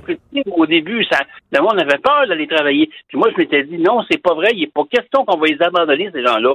On va s'en occuper, on va les sauver, ces gens-là. En tout cas, on, va faire notre possible pour qu'on survive à cette crise-là. Alors, c'est ça que j'ai fait. Vous avez l'air, vous avez l'air en maudit contre Justin Trudeau et son gouvernement. Ah oui, oui, oui. Non, mais je peux regarder. Évidemment, j'essaie de dire, euh, j'essaie de dire dans le texte que j'ai conduit en fin de semaine mon bilan de un an. Euh, il est trop tôt pour déterminer un coupable, mais selon moi, il y a beaucoup de facteurs qui pointent vers les facteurs responsables de Trudeau. Il y a des choses qui sont totalement bizarres, que cette crise-là aurait pu être évitée et que ça n'a pas été fait. En date du 18 mars, l'année dernière, il y avait 50 cas COVID au Québec. 50 cas COVID au Québec là, là. Et c'est à ce moment-là qu'on demandait à M. Trudeau, fermez les frontières, M. Trudeau, fermez les frontières. Si on ferme les frontières, on limite la propagation du virus. Mais non, M. Trudeau, il niaisait, il niaisait, il niaisait. Pourtant, M. Trudeau, il avait eu toutes les informations pour fermer les frontières. On dit que des agents du Service canadien de renseignement étaient déjà au courant qu'il y a quelque chose de gros qui s'en venait pour le Canada, puis que c'était pour être majeur. Alors, plusieurs conseillers lui ont dit fermez les frontières, c'est le temps de fermer les frontières. Ben non, il niaise, il attend, il attend, et pire encore, quand il fait semblant de fermer les frontières, il laisse le chemin Roxane ouvert encore. il y a beaucoup de choses comme ça que on se dit, ben voyons, Calvaire, il nous aide-tu ou il nous aide pas? C'est qui notre premier ministre? Oui, je suis en crise après euh, Trudeau. Pourquoi je suis en crise après Trudeau? Parce que quand on lui a demandé d'envoyer l'armée, nos soldats, nos gens formés pour euh, gérer des situations de crise. Encore une fois, il a niaisé, il a hésité, il a hésité. Ces gens-là, on les paye, c'est quand même des salariés de l'État. Je veux dire, on, leur donne un salaire, une formation, mmh. toute. Ils vont aider une catastrophe naturelle. On leur demande de venir chez nous. On vit nous-mêmes une catastrophe. Ben non, ça prend du temps, puis euh, c'est comptabilisé en plus le temps qui passe ici. Hey, voyons donc. Et au, provincial aussi, il y a eu des ratés quand même. Il faut se rappeler d'un CHSLD, les travailleurs qui passaient d'un CHSLD à l'autre, et Mme McCann, qui était ministre de la Santé à l'époque, disait non, non, non, ça se fait pas, alors que ça se faisait sur le terrain, on le savait. Ben, il y a eu des ratés, mais c'est le, concept des CHSLD est depuis 30 ans un canard boiteux dans l'appareil euh, de l'État. Ça, on le sait. Puis, il y a d'autres choses aussi importantes qui est vraiment, vraiment importante. Je veux faire réaliser aux auditeurs de, de, de votre radio, M. Martineau, là, c'est que c'est depuis qu'on a commencé à niaiser dans le financement de la santé. On va expliquer grosso modo, 50% du budget à Québec est accordé à la santé. C'est important. Hein? Hmm. C'est Québec qui gère l'argent qui accorde dans CHSD. Mais le reste de l'argent en santé, il vient de où? Il est normalement, selon la Constitution canadienne, il vient de Ottawa. C'est écrit dans la hmm. Constitution. Sauf qu'Ottawa, 22, 23% et des fois quelques miettes de plus comme en ce moment. Pourquoi? Pour essayer de se faire du capital politique, parce que les élections s'en viennent, sacrement. Et ça, ça m'horripile des votes. Tenter de donner des mythes pour avoir des votes en échange, surtout des votes de âgés. Hey, commande, prenez-moi pas pour un épais, Si Trudeau serait si responsable puis qu'il dirait on va en faire plus, on va en faire plus, respecte ta constitution, c'est simple, c'est juste simple. Mais non, il ne le fait pas. Ben, ça, fait, longtemps qu'on qu le transfert en santé du fédéral, comme quoi qu'ils ne font pas leur part, ils donnent pas leur juste part. Ben non, c'est justement ça. Puis M. Legault, je sais que M. Legault est dans une position particulière. Il est premier ministre d'une province. Pour bien important de le rappeler, une province, une simple province. Il peut chialer un peu, mais il chialera pas trop. C'est pas un Maurice Petit qui va carrément couper les liens, les ponts avec Ottawa pour bouder dans son coin. Il ne faut pas. Il y a des limites dans ce qu'il va faire mais il continue à accepter, ouais, ben, on va tout composer ce qu'on a, puis c'est ça. Ce qui fait que les CHSLD au Québec sont sous-financés parce qu'il y a de l'argent qui rentre pas. Il y a des choix difficiles qui se font. Évidemment, je ne suis pas un scientifique, je ne suis pas un, économiste et autres, mais il y a des vraisemblances qui pointent toujours en direction d'Ottawa. Puis le gros, ben, il chiale pas assez. Si vous voulez que je vous dise, euh, il est bien beau pour nous donner des instructions sur les mesures sanitaires, là, euh, pour limiter les dégâts, mais euh, il chante penser. Il devrait gagner un peu plus à Ottawa. Ben, Ottawa tellement d'argent dépensé. J'invite les gens à lire euh, votre page Facebook, Martin Joseph Lamontagne, puis je vous encourage, tiens, peut-être à écrire un petit pamphlet là, qui va parler de votre expérience, un livre, une fois que tout ça sera terminé. Vous, en avez long à dire. Merci beaucoup, M. Lamontagne. Ça m'a fait plaisir, M. Martineau. Merci beaucoup, Martin Joseph Lamontagne. Martineau, souvent imité, mais jamais égalé. Vous écoutez Martino Cube, Radio. La chronique argent. Une vision des finances pas comme les autres. Yves Daou, euh, directeur de la section argent du Journal de Montréal, Journal de Québec. La construction, c'est la championne de la subvention salariale. Oui, euh, ce matin, euh, bon, bon matin, Richard. écoute, on a fait l'analyse avec l'agence QMI de toutes les subventions salariales d'urgence Trudeau qui ont été versées au Québec euh, entre le 15 mars et le 27 septembre 2020. Et ce qui est fascinant, c'est que la construction a obtenu euh, quand même une grosse cagnotte, 1,5 milliard d'aides de, alors que euh, tu comprends-tu qu'il représente seulement 6% de l'économie? Donc, il a reçu 12% de l'aide, mais il représente, dans le fond, c'est le double de leur poids dans l'économie. on, a on a essayé de voir pourquoi, là. Puis là, finalement, ce qu'on s'est aperçu, il y a peut-être des secteurs de l'industrie euh, ailleurs qui ont peut-être demandé moins d'argent, mais il en demeure pas moins qu'ils voulaient maintenir le, lien d'emploi avec les employés en construction parce que tu sais, les demandes en construction là, ils, sont importants. On a des projets d'infrastructure qui s'en viennent. Donc, les, entreprises de construction voulaient maintenir leur lien. Euh, écoute, euh, juste te rappeler là, que c'est presque un milliard de salaires, tu comprends-tu, par semaine dans la construction. C'est énorme. C'était important de maintenir ce lien-là. Et donc, les gros gagnants, évidemment, bon, il y a eu la construction, il y a la fabrication, beaucoup de tout ce qui touche le manufacturier et évidemment l'aérospatial, qui est le gros, euh, gros morceau, presque 3 milliards euh, d'aide de, la subvention salariale. Et euh, ce qui est fascinant quand même, là, c'est de voir les villes qui ont gagné, parce que c'est les villes qui se retrouvaient beaucoup autour de l'aérospatial, donc Mirabel, Dorval, Euh, évidemment, dans les gros des villes, en termes de montant absolu, c'était Montréal, puis Québec et Laval. Euh, donc, euh, ça nous donne une bonne idée là, que Trudeau a vraiment mis beaucoup d'argent pour maintenir le lien d'emploi avec beaucoup de secteurs au Québec. Ben oui, c'est énorme, là, plusieurs milliards de dollars. Écoute, tu veux nous parler d'Air Transat, bien sûr, parce que Air Canada a acheté la serviette. C'est terminé l'histoire entre Air Canada et Air Transat. Et une des, un des résultats, tout de suite, l'impact, c'est que l'action d'Air Transat a chuté. Là. Eh, écoute, c'était tout un week-end de Pâques pour les 5000 employés de Transat. puis les clients, n'oublie pas que Transat doit toujours 573 millions en billets euh, non remboursés à des clients.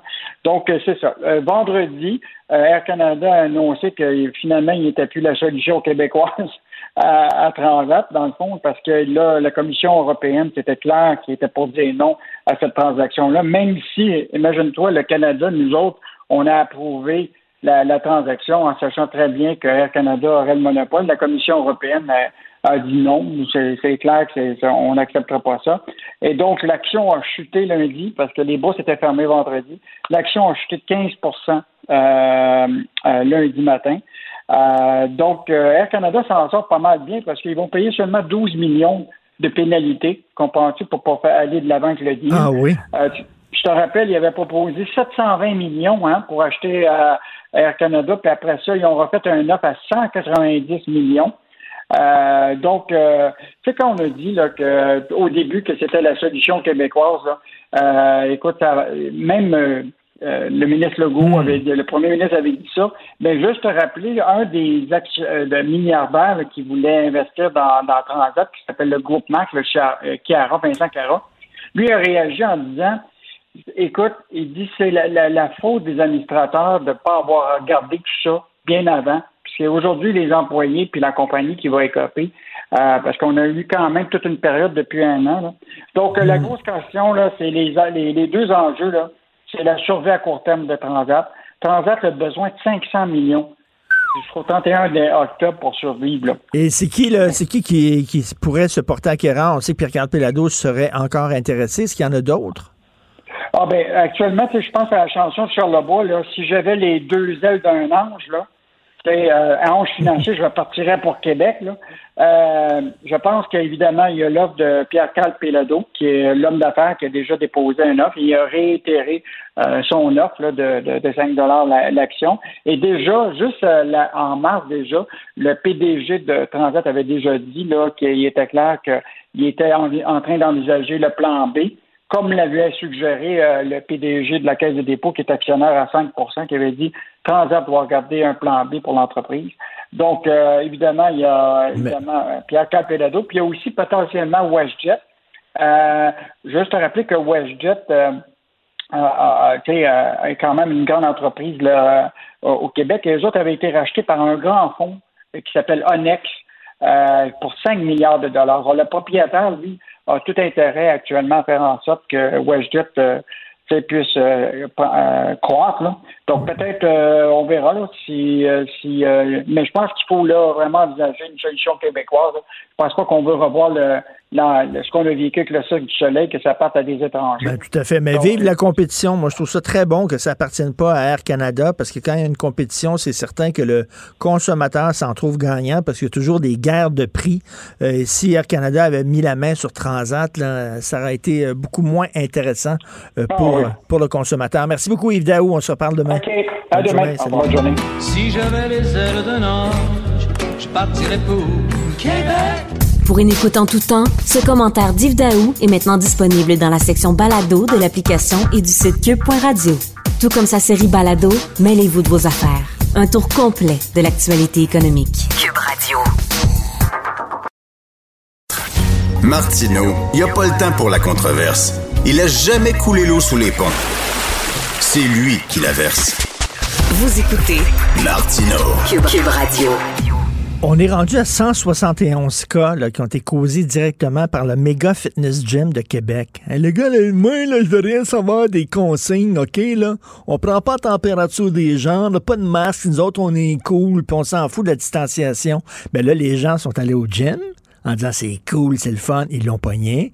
Ils sont allés travailler. Ils l'ont emmené dans leur milieu de travail. Ils l'ont emmené dans leur famille. Tu sais, on est rendu à 171 cas qui ont été causés par ce gym-là. Bravo, champion.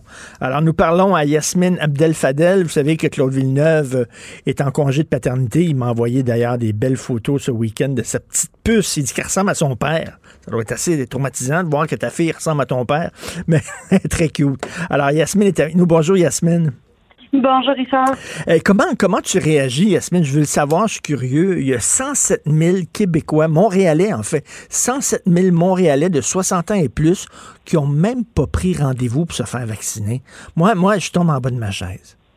Ben, moi, moi aussi, je tombe en bas de ma chaise parce que me semble que les grands-parents ont hâte de se retrouver avec leurs enfants puis leurs petits-enfants.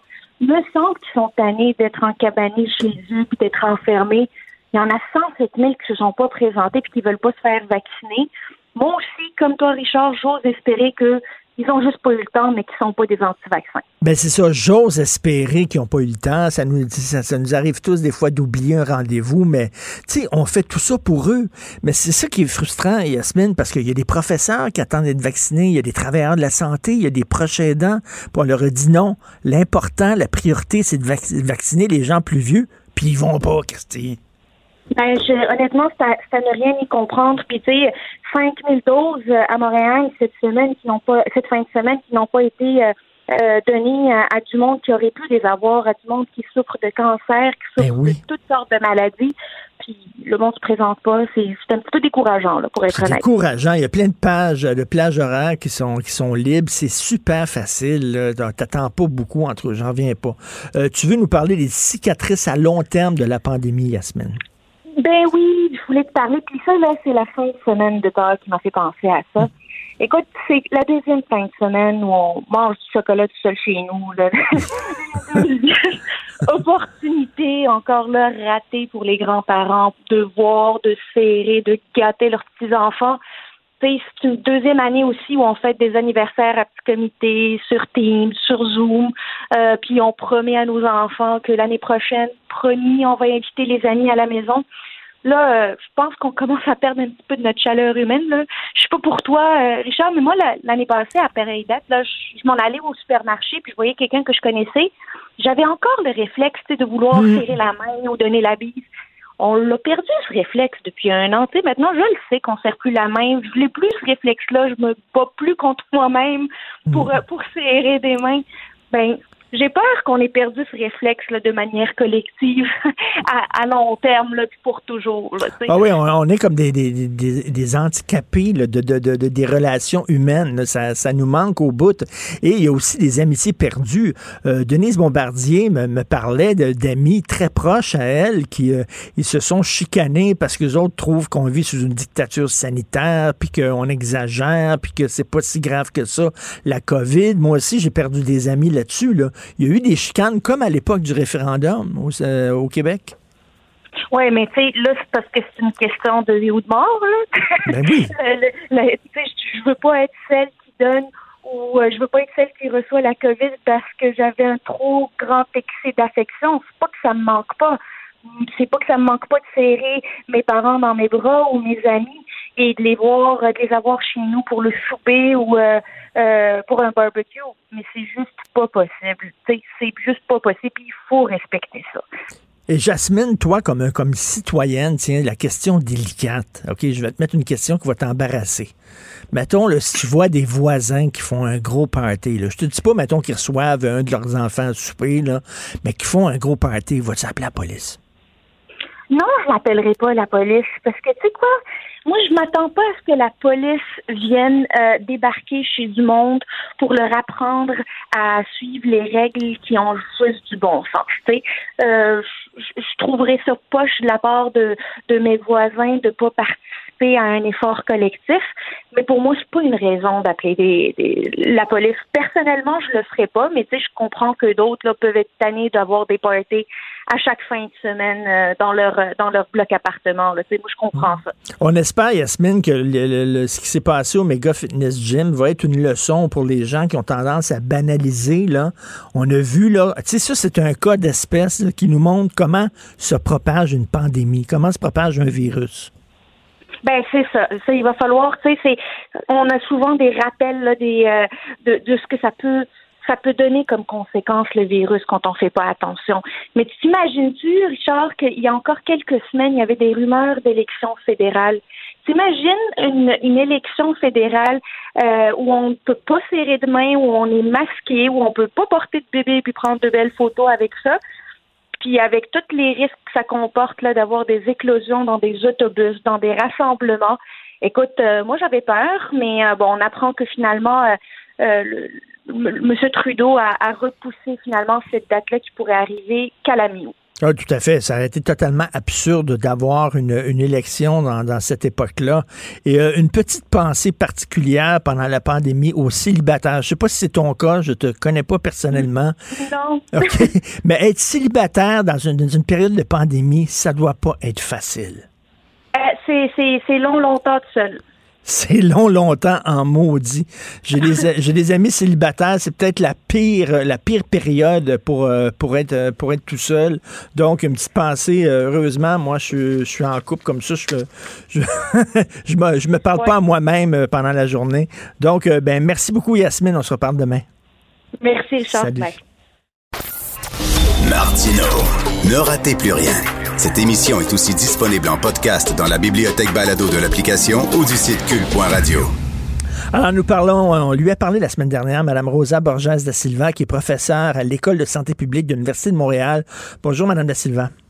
Bonjour, M. Martineau. Alors, euh, je vous repose la question à vous. Euh, comment vous vous sentez en, en tant qu'experte, en tant que spécialiste, euh, quelqu'un qui travaille très fort pour combattre la COVID, de voir qu'il y a 1000, 107 000, pardon, 107 000 Montréalais en âge d'être vaccinés et qui y vont pas? Excusez-moi, j'ai pas entendu. La voix est un peu saturée. J'ai pas compris la fin okay, de votre phrase. Excusez-moi. Donc, il y a 107 000 Montréalais qui sont en âge d'être vaccinés, qui ont 60 ans oui. et plus, et qui se sont même pas inscrits, qui ne vont pas se faire vacciner, alors que toute cette opération a été mise sur pied pour oui. les protéger. C'est eux les plus vulnérables et qui n'y vont pas. Euh, vous, en tant que spécialiste, vous réagissez comment à ça? Mais en fait, euh, il y a toujours euh, dans la, la, population une partie de la population, quel que soit l'âge, qui est plus hésitante à se faire vacciner, réticente à se faire vacciner. Mais je suis en fait plutôt rassurée de voir qu'on a euh, on a atteint plus de 75% de personnes vaccinées euh, dans cette tranche d'âge qui peuvent se faire vacciner. Et vous savez, en santé publique, on dit qu'à partir de, de 70%, on peut parler d'une certaine immunité collective. Donc, il faudrait maintenant, rendu à plus de 70% de ces personnes-là, ouvrir aux autres tranches d'âge en attendant que les, les, ceux qui hésitent ou ceux qui sont réticents euh, se décident pour ne pas, en fait, euh, ralentir la vaccination. Donc, c'est un succès, 75 de, de, de, gens vaccinés euh, jusqu'à maintenant cette tranche d'âge-là? Oui, c'est quand même un succès parce que dans ces les 25, ben en fait dans les, le pourcentage de personnes qui restent à vacciner, il y a peut-être des personnes qui sont hésitantes, comme je dis, qui sont réticentes. Il y a des personnes aussi euh, peut-être qui, sont euh, allophones, qui n'ont pas encore eu, euh, ont compris que c'est le temps qu'ils aillent se faire vacciner. Il y a des stratégies qui doivent être déployées aussi pour les personnes qui sont peut-être plus à mobilité réduite. Donc dans ce contexte, c'est ça me paraît euh, raisonnable comme chiffre, disons, et, et je, je, je me sens rassurée en effet, et je pense qu'il faut vraiment ouvrir à d'autres tranches de la population. Mais reste que ces gens-là vont être protégés parce que d'autres personnes ont agi de façon responsable et sont, sont allés se faire vacciner. Donc, c'est, il va y avoir une masse critique et ça va protéger ces gens-là. Mais euh, ceux, bon, il y a peut-être des gens qui ont oublié, comme vous dites, il y a peut-être des gens euh, qui sont allophones, qui savaient pas trop. Mais, mais il y a des gens qui sont résistants, qui veulent rien savoir et il y a une part des responsabilités là-dedans. Mais c'est sûr qu'il y a des gens qui, qui, qui, euh, qui, en tout cas, des anti-vaccins ou des gens qui sont réticents parce que ils ont peur et qui croient pas en la science ou parce qu'ils pensent que le vaccin a été développé trop rapidement.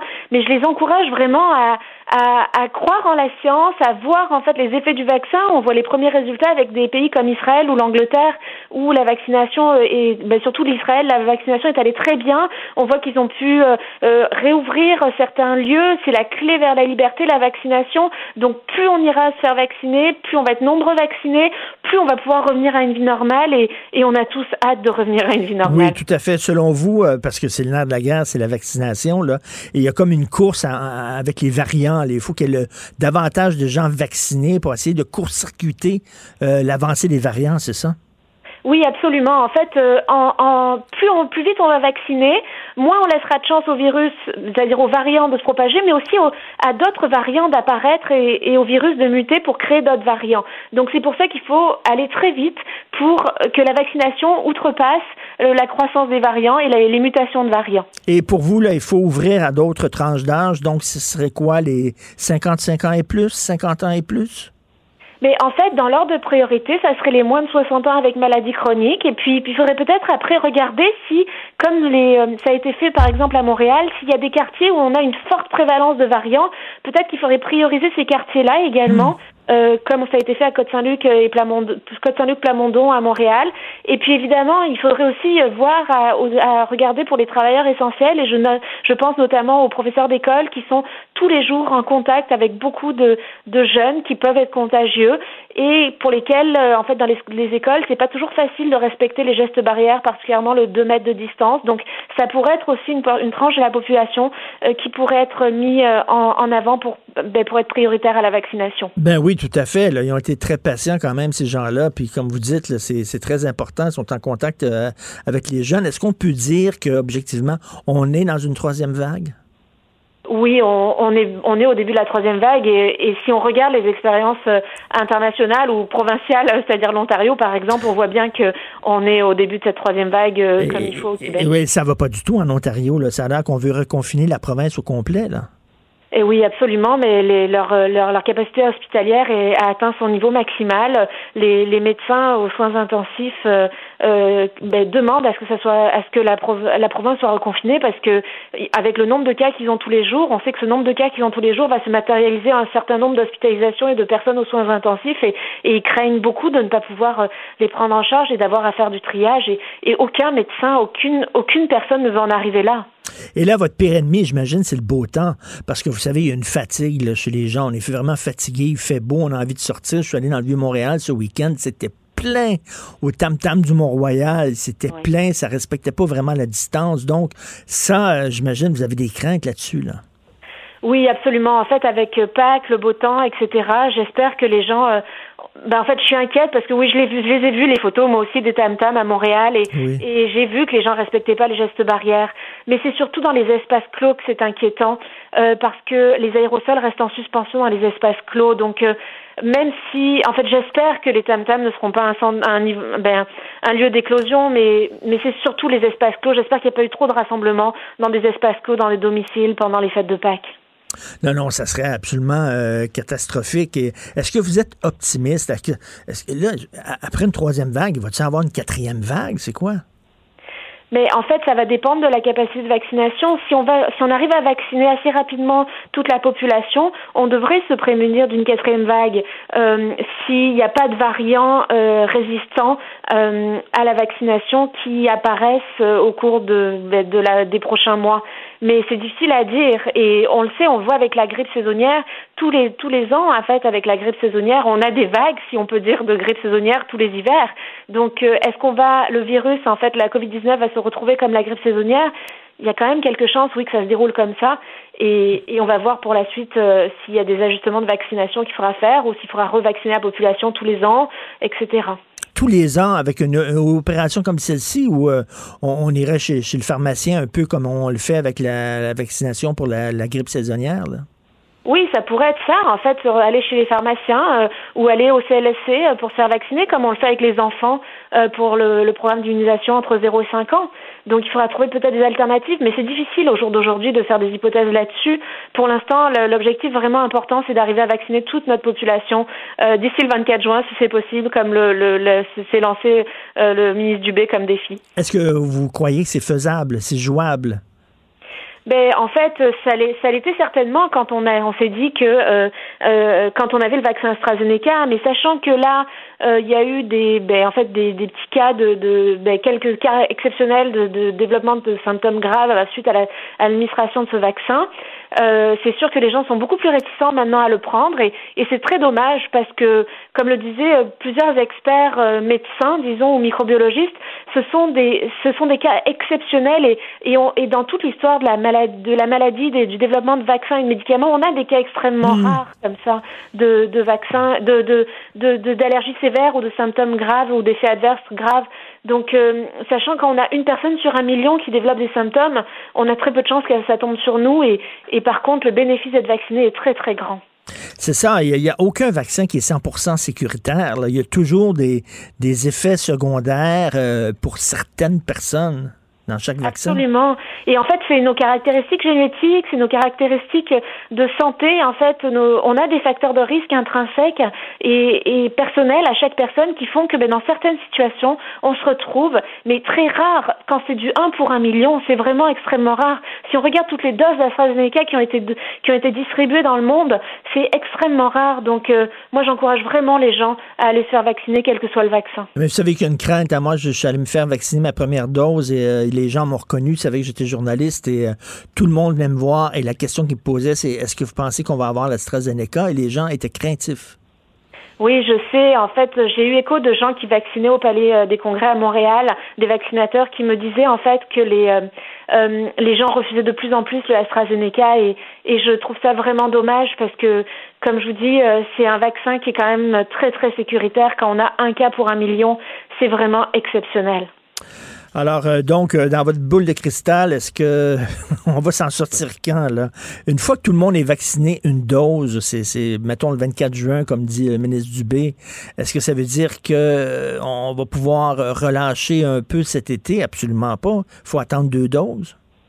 Mais en fait, c'est sûr que ça va être mieux d'attendre deux doses. Mais par contre, ce qu'on peut, ce qu'on, avec la vaccination, on va quand même avoir, euh, avec la première dose, on va avoir une certaine immunité. Et ce qu'il faut savoir aussi, c'est que en été, on, on, vit beaucoup plus en extérieur. Donc, ce mode de vie en extérieur fait que on a euh, beaucoup moins de, de, de, propagation.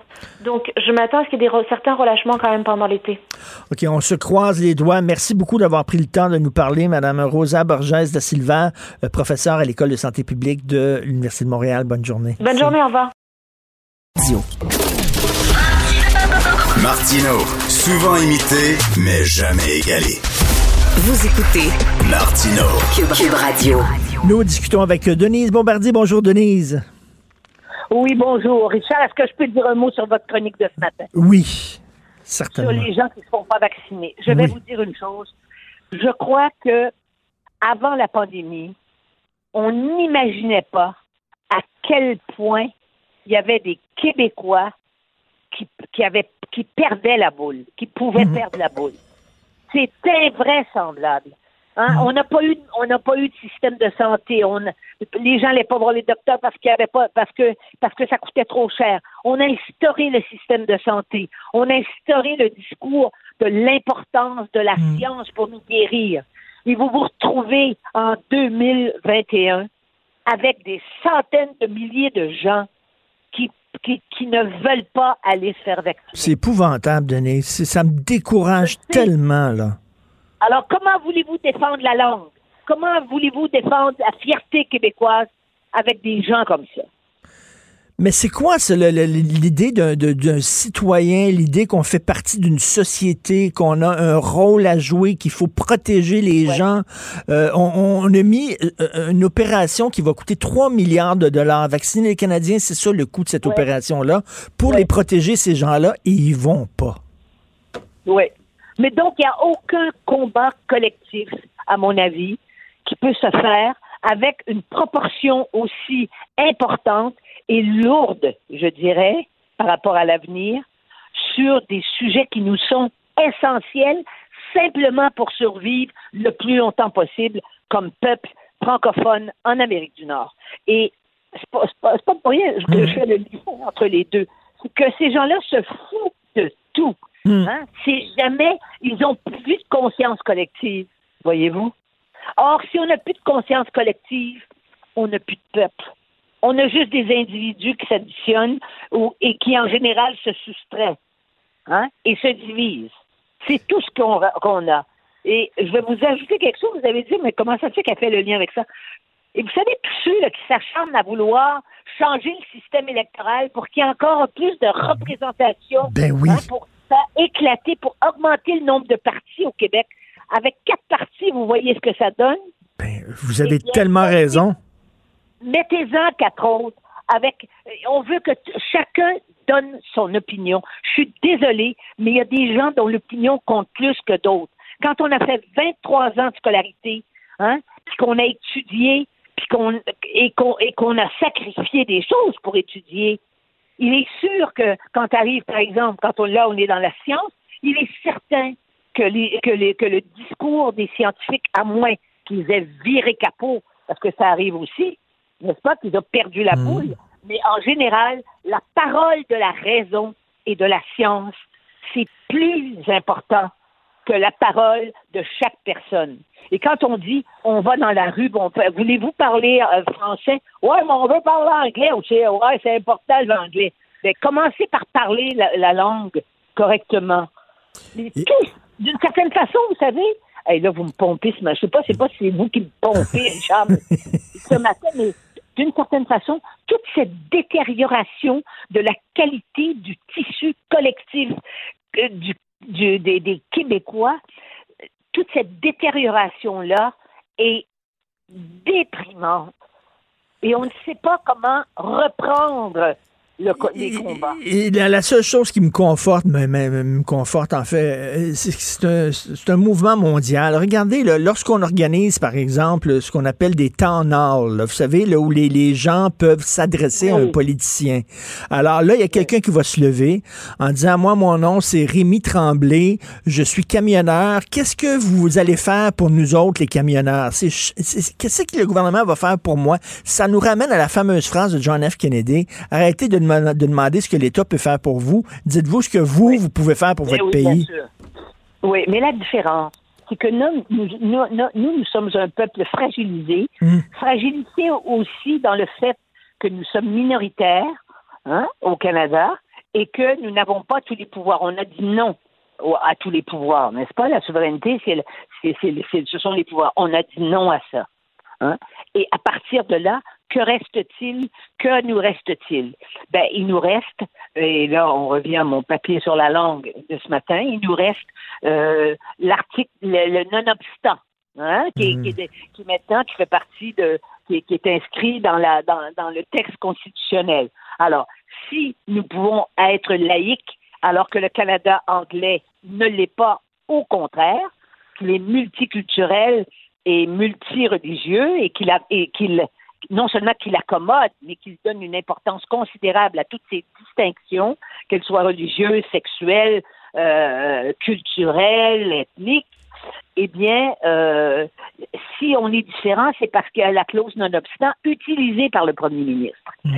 Si le premier ministre persiste, parce que je crois que le premier ministre Legault, et Dieu sait que je, je suis prête à lui reconnaître beaucoup de qualités, je l'ai fait samedi parce que je trouve qu'il dans sa dans sa gestion malgré tout de la de la de la crise, eh bien dans ce cas-là, s'il n'utilise pas la clause nonobstant, elle est là pour ça. Hein? Mmh, mmh. Alors donc autrement que le Canada, que le Canada, que les provinces se réunissent puis disent on enlève la clause nonobstant, mais c'est parce que la clause nonobstant, ils l'utilisent, ils l'utilisent pour leurs propres intérêts dans l'Ouest, par exemple. Ils l'utilisent beaucoup, la clause, pour toutes sortes ben de oui. choses. On n'est pas tout seul à l'utiliser, mais quand nous, nous l'utilisons, c'est épouvantable. Mais j'aime beaucoup l'hommage que vous rendez aujourd'hui dans votre excellent papier à Simon Jeannet Barrette. Euh, oui, des fois, il peut être abrasif. Oui, il est très ambitieux, mais et alors? Est-ce qu'il pourrait être le nouveau Camille Lorrain, selon vous? Ben, euh, Camille Lorrain avait le, avait le poids aussi de son, de, de, de comment on veut dire, de son expérience et de son âge. Mm. Et, et, et, M. Lévesque était impressionné par Camille Lorrain. D'ailleurs, j'explique dans mon papier, puis ça, c'était tout à fait vrai. Moi, j'ai connu tout ce monde-là. Là. Je, je, les ai connus là, tous personnellement. Et je sais que ça dérangeait un psychiatre, là, c'est peut-être plus comme ça maintenant, mais un psychiatre il y a 25 ans, quand vous, avez vous aviez des amis psychiatres, puis vous invitiez, vous, on les invitait à dîner, tous les gens, ça les stressait un peu. Il y avait l'impression qu'à chaque fois qu'ils ouvraient la bouche, le psy allait les analyser. Alors donc, je crois que M. Lévesque n'était pas du genre à s'étendre sur une, sur une couche analytique pour se faire expliquer pourquoi il a fumé comme une cheminée et pourquoi il, il était ce qu'il était.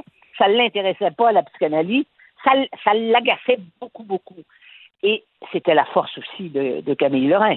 Il savait ça, l'effet qu'il faisait. D'ailleurs, il terrorisait le Canada anglais. aussi pour ça. S'il avait été un ingénieur ou un, je sais pas, un enseignant, il n'aurait pas été aussi impressionné par lui. Mais il lisait derrière les mots. Et, Hmm. et il, et il le faisait sentir. Bon, alors, euh, Jolin Barrette, je trouve qu'il a énormément de, de nerfs. Et il a foi dans la langue. Mais si on ne fait pas ça, là, si on continue de laisser des jeunes de 15, de 15, de 16 ans qui sortent des, des écoles secondaires et disent Moi, je m'en vais en anglais. Savez-vous ce que ça veut dire? Ça veut dire que ce sont des enfants, parce que moi, j'appelle ça des enfants. Vous, vous savez, on est tellement tanné de se faire dire qu'on est vieux, il faut bien qu'il y ait quelques qualités et quelques privilèges, disons.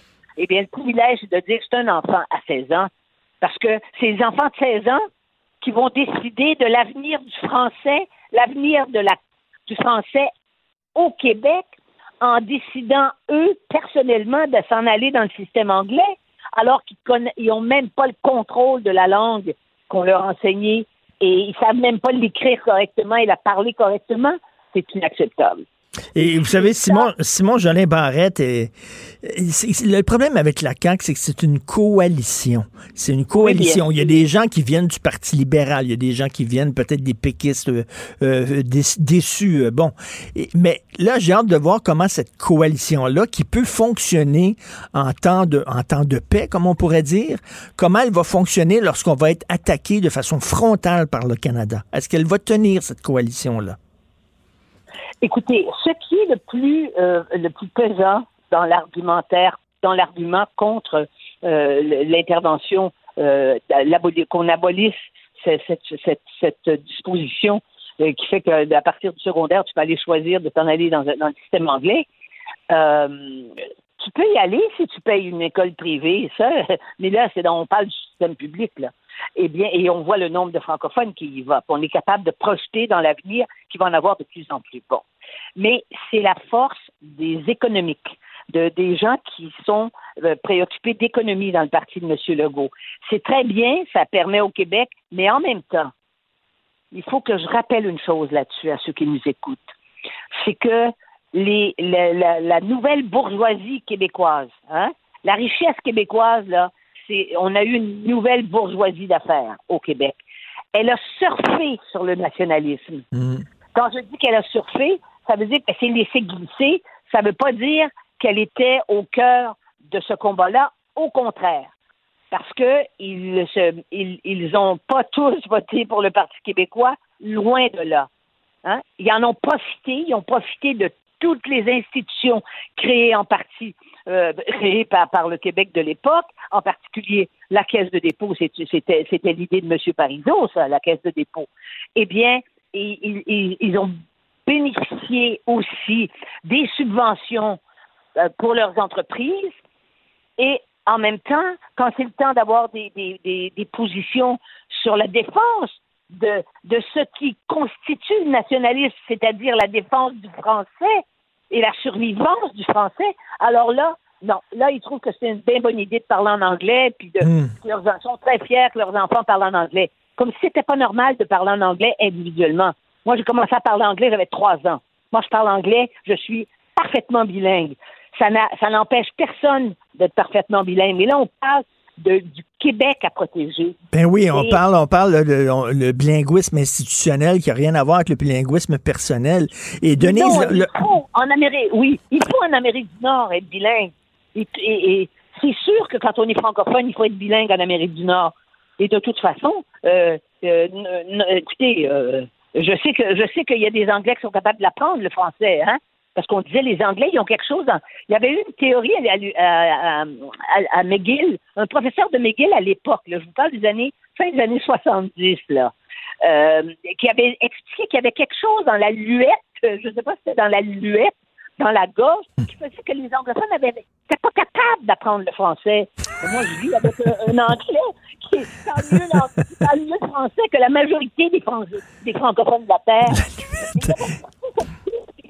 Vous saviez pas ça, hein? non, et, et Denise, en terminant, lorsque j'entends des jeunes dire votre combat pour la langue, votre combat pour les valeurs, votre combat pour le Québec, c'est un combat d'arrière-garde, pense-toi mon oncle, pense-toi euh, boomer, tout ça. Je les regarde puis je dis, vous, vous, vous savez pas ce que vous êtes en train de faire. Vous, vous êtes en train de tout scraper, de tout jeter aux poubelles. Vous, vous êtes ignorant. Vous savez pas le mal que vous faites au Québec. Oui, absolument, absolument. Et, et euh, ou alors, à la limite, bon, ben là, ils disent, bon, ben, décollez, là, allez-vous-en, vous avez, on vous a trop vu. D'ailleurs, on le sait depuis le début de la pandémie, c'est, on disait, faut protéger les vieux, faut protéger les vieux, faut protéger les vieux. Eh bien, parce que c'est dangereux pour les vieux, mais la, la COVID, c'est aussi dangereux pour les jeunes. Vous voyez ce qui arrive, là? On est rendu dans la phase où est-ce que c'est les jeunes qui vont, puis en plus, avec ces variants, on sait que les, les- les- on sait que les- ceux qui l'ont peuvent l'avoir de façon beaucoup plus, beaucoup plus sévère, n'est-ce pas? Et maintenant, ça baisse, l'âge baisse. Tout le monde. Et, ça- et c'est ce qui explique aussi que les jeunes ne se sont pas sentis, se sont pas sentis impli- impliqués. Ils disaient, c'est une affaire de vieux, ça. Nous autres, alors, ils ont continué de faire leur, de faire leur, leur petite, euh, leur petite réunion à, à 22 pas à 34. Voilà.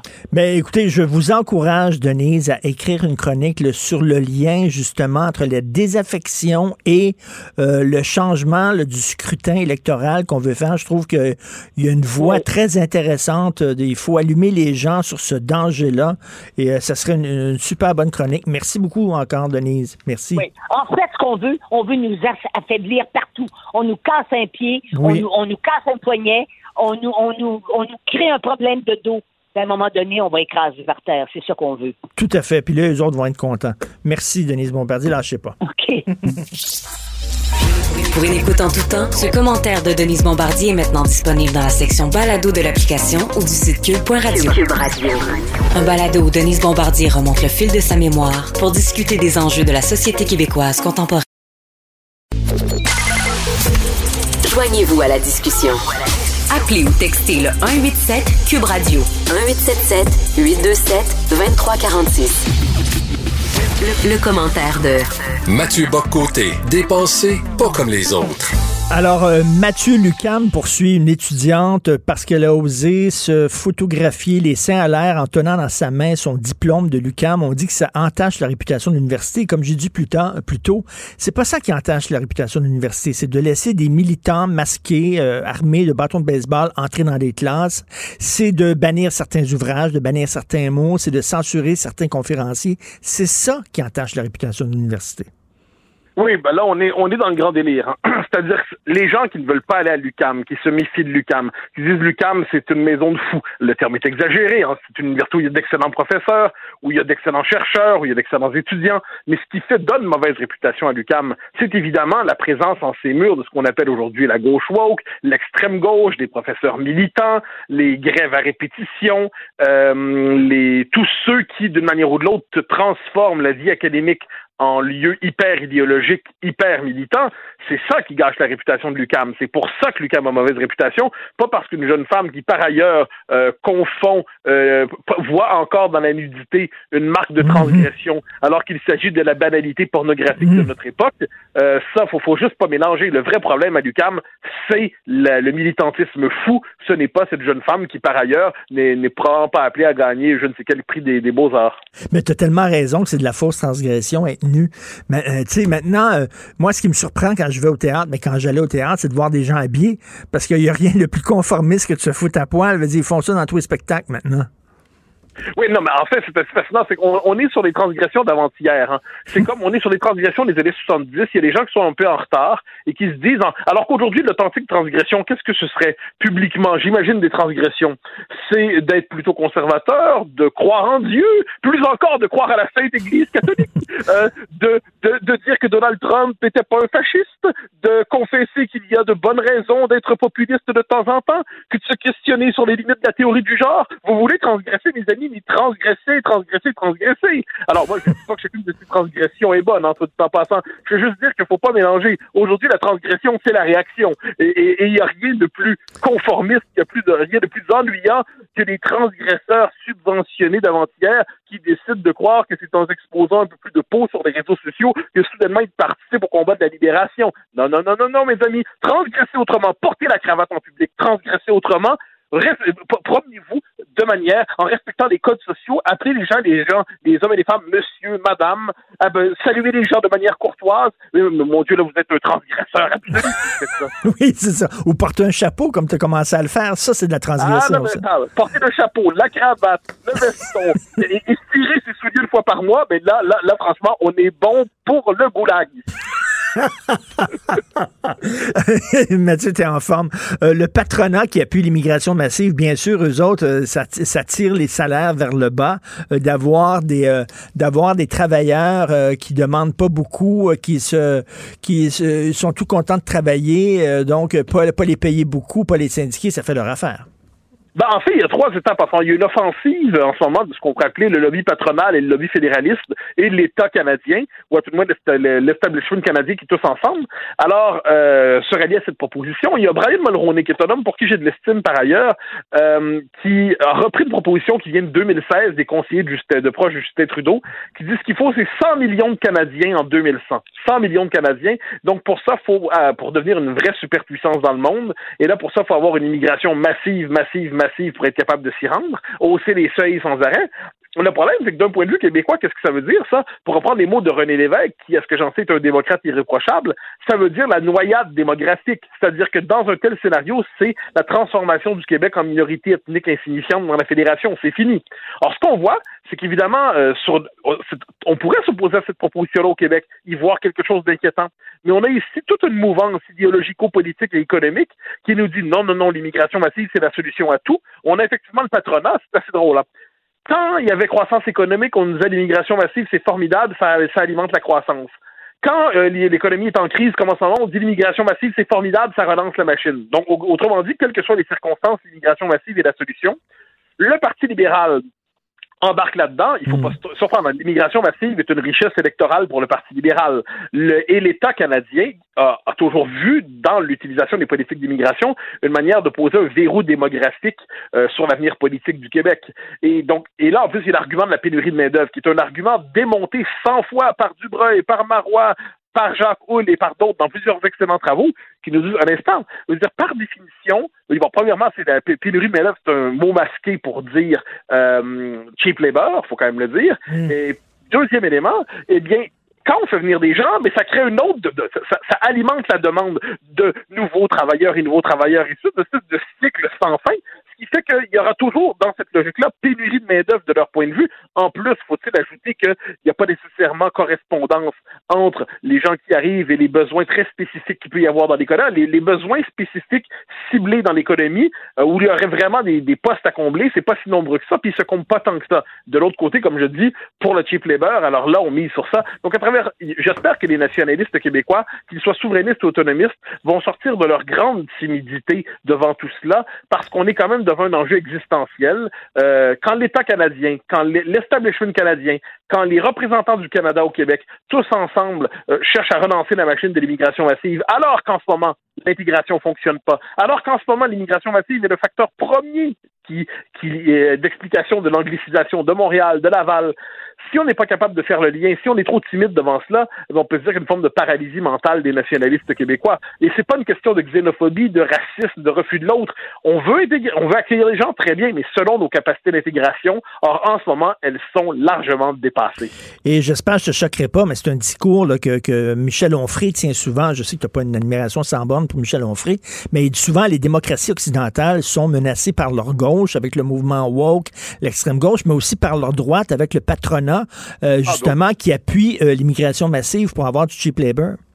Ah ben oui, c'est un, discours en fait qui n'est pas exclusif. on ferait un John Fante aux États-Unis, qui est un très bon politologue, euh, qui avait dit que c'était, euh, il, parlait justement de l'alliance entre le, grand capital et euh, la gauche transnationaliste de type multiculturaliste. Moi, j'avais appelé ça des, j'avais parlé dans un texte il y a des années des noces oligarchiques entre l'intelligentsia et la droit et le, le, le, le capitalisme, le, grand capital.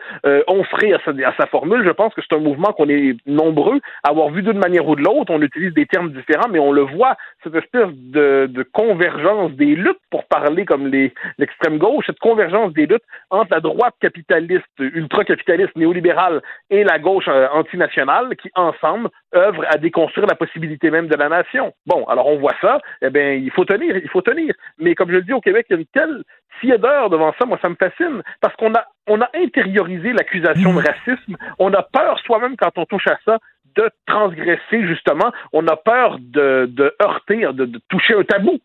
Mais c'est vrai, parce qu'il y a un prix à payer à toucher à ces questions-là. Quand vous touchez ces questions-là, vous avez contre vous une campagne de harcèlement, de dénigrement permanent. On vous traite de tous les noms, on vous traite d'extrême droite, on vous extrême droitise. Attends. Et là, bon, la plupart n'ont pas envie de subir ça et je les comprends. Mais pourtant, je pense que du simple point de vue, c'est un enjeu existentiel pour la nation. Il faut dire les, premièrement, le projet de 100 millions de Canadiens, d'un point de vue québécois, c'est démentiel. C'est-à-dire, c'est la, la noyade assurée. Et d'un point de vue québécois, il est temps de d'oser critiquer le discours du toujours plus.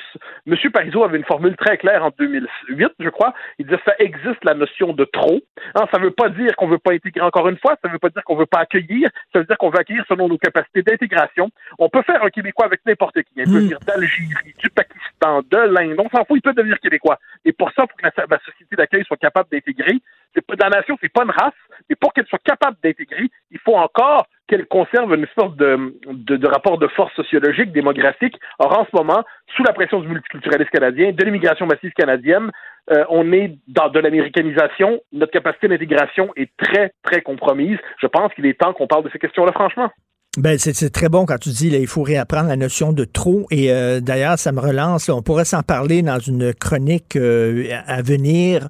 Euh, je suis tombé sur un livre ce week-end sur, en fait, ces deux philosophes qui disent il faut réapprendre à, la limite la notion de limite, la notion ah, ben, qu'on et de ça c'est très important, la limite en immigration, ah. mais la, limite aussi ben, dans, tout. Olivier Rey a écrit un livre magnifique sur la notion de limite. Régis Debris y revient souvent. Je pense que la notion de limite, c'est la condition même de la réflexion. la limite, c'est l'autre nom d'une conscience de la finitude. Et la finitude, c'est une conscience de notre véritable humanité, c'est-à-dire nous ne sommes pas des dieux tout-puissants. Euh, l'humanité est libre dans la mesure où elle est consciente de sa fragilité. Euh, elle peut de grandes choses, mais elle doit se savoir, elle doit savoir qu'elle ne peut pas tout faire, sinon elle risque de s'abolir. C'est l'esprit des limites qui est le contraire de l'esprit prométhéen. Je pense qu'on doit, on doit renouer avec ça. Quelqu'un appelait ça la finitude. Ben, on va, on va s'en reparler dans une chronique euh, à venir. Merci beaucoup, euh, Mathieu. Bonne journée. Au grand plaisir. Bye bye. Pour une écoute en tout temps, ce commentaire de Mathieu Bocoté est maintenant disponible dans la section balado de l'application ou du site cube.radio. Cube Radio. Tout comme la série podcast de Mathieu Bocoté, Les idées mènent le monde. Un balado qui cherche à mettre en lumière, à travers le travail des intellectuels, les grands enjeux de notre société. Ben oui, on le sait. Martineau ça n'a pas de bon sens comme il est bon. Vous écoutez Martino. Cube Radio.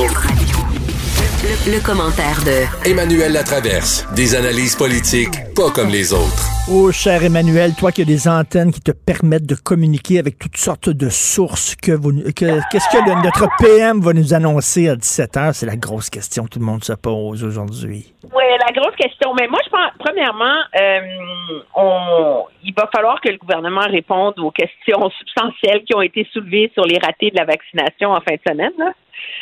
Euh, et, euh, et ça, ça va passer par un plan pas mal plus clair. Et moi, je soulève la question est-ce qu'il ne faut pas ajuster le plan de vaccination? Parce que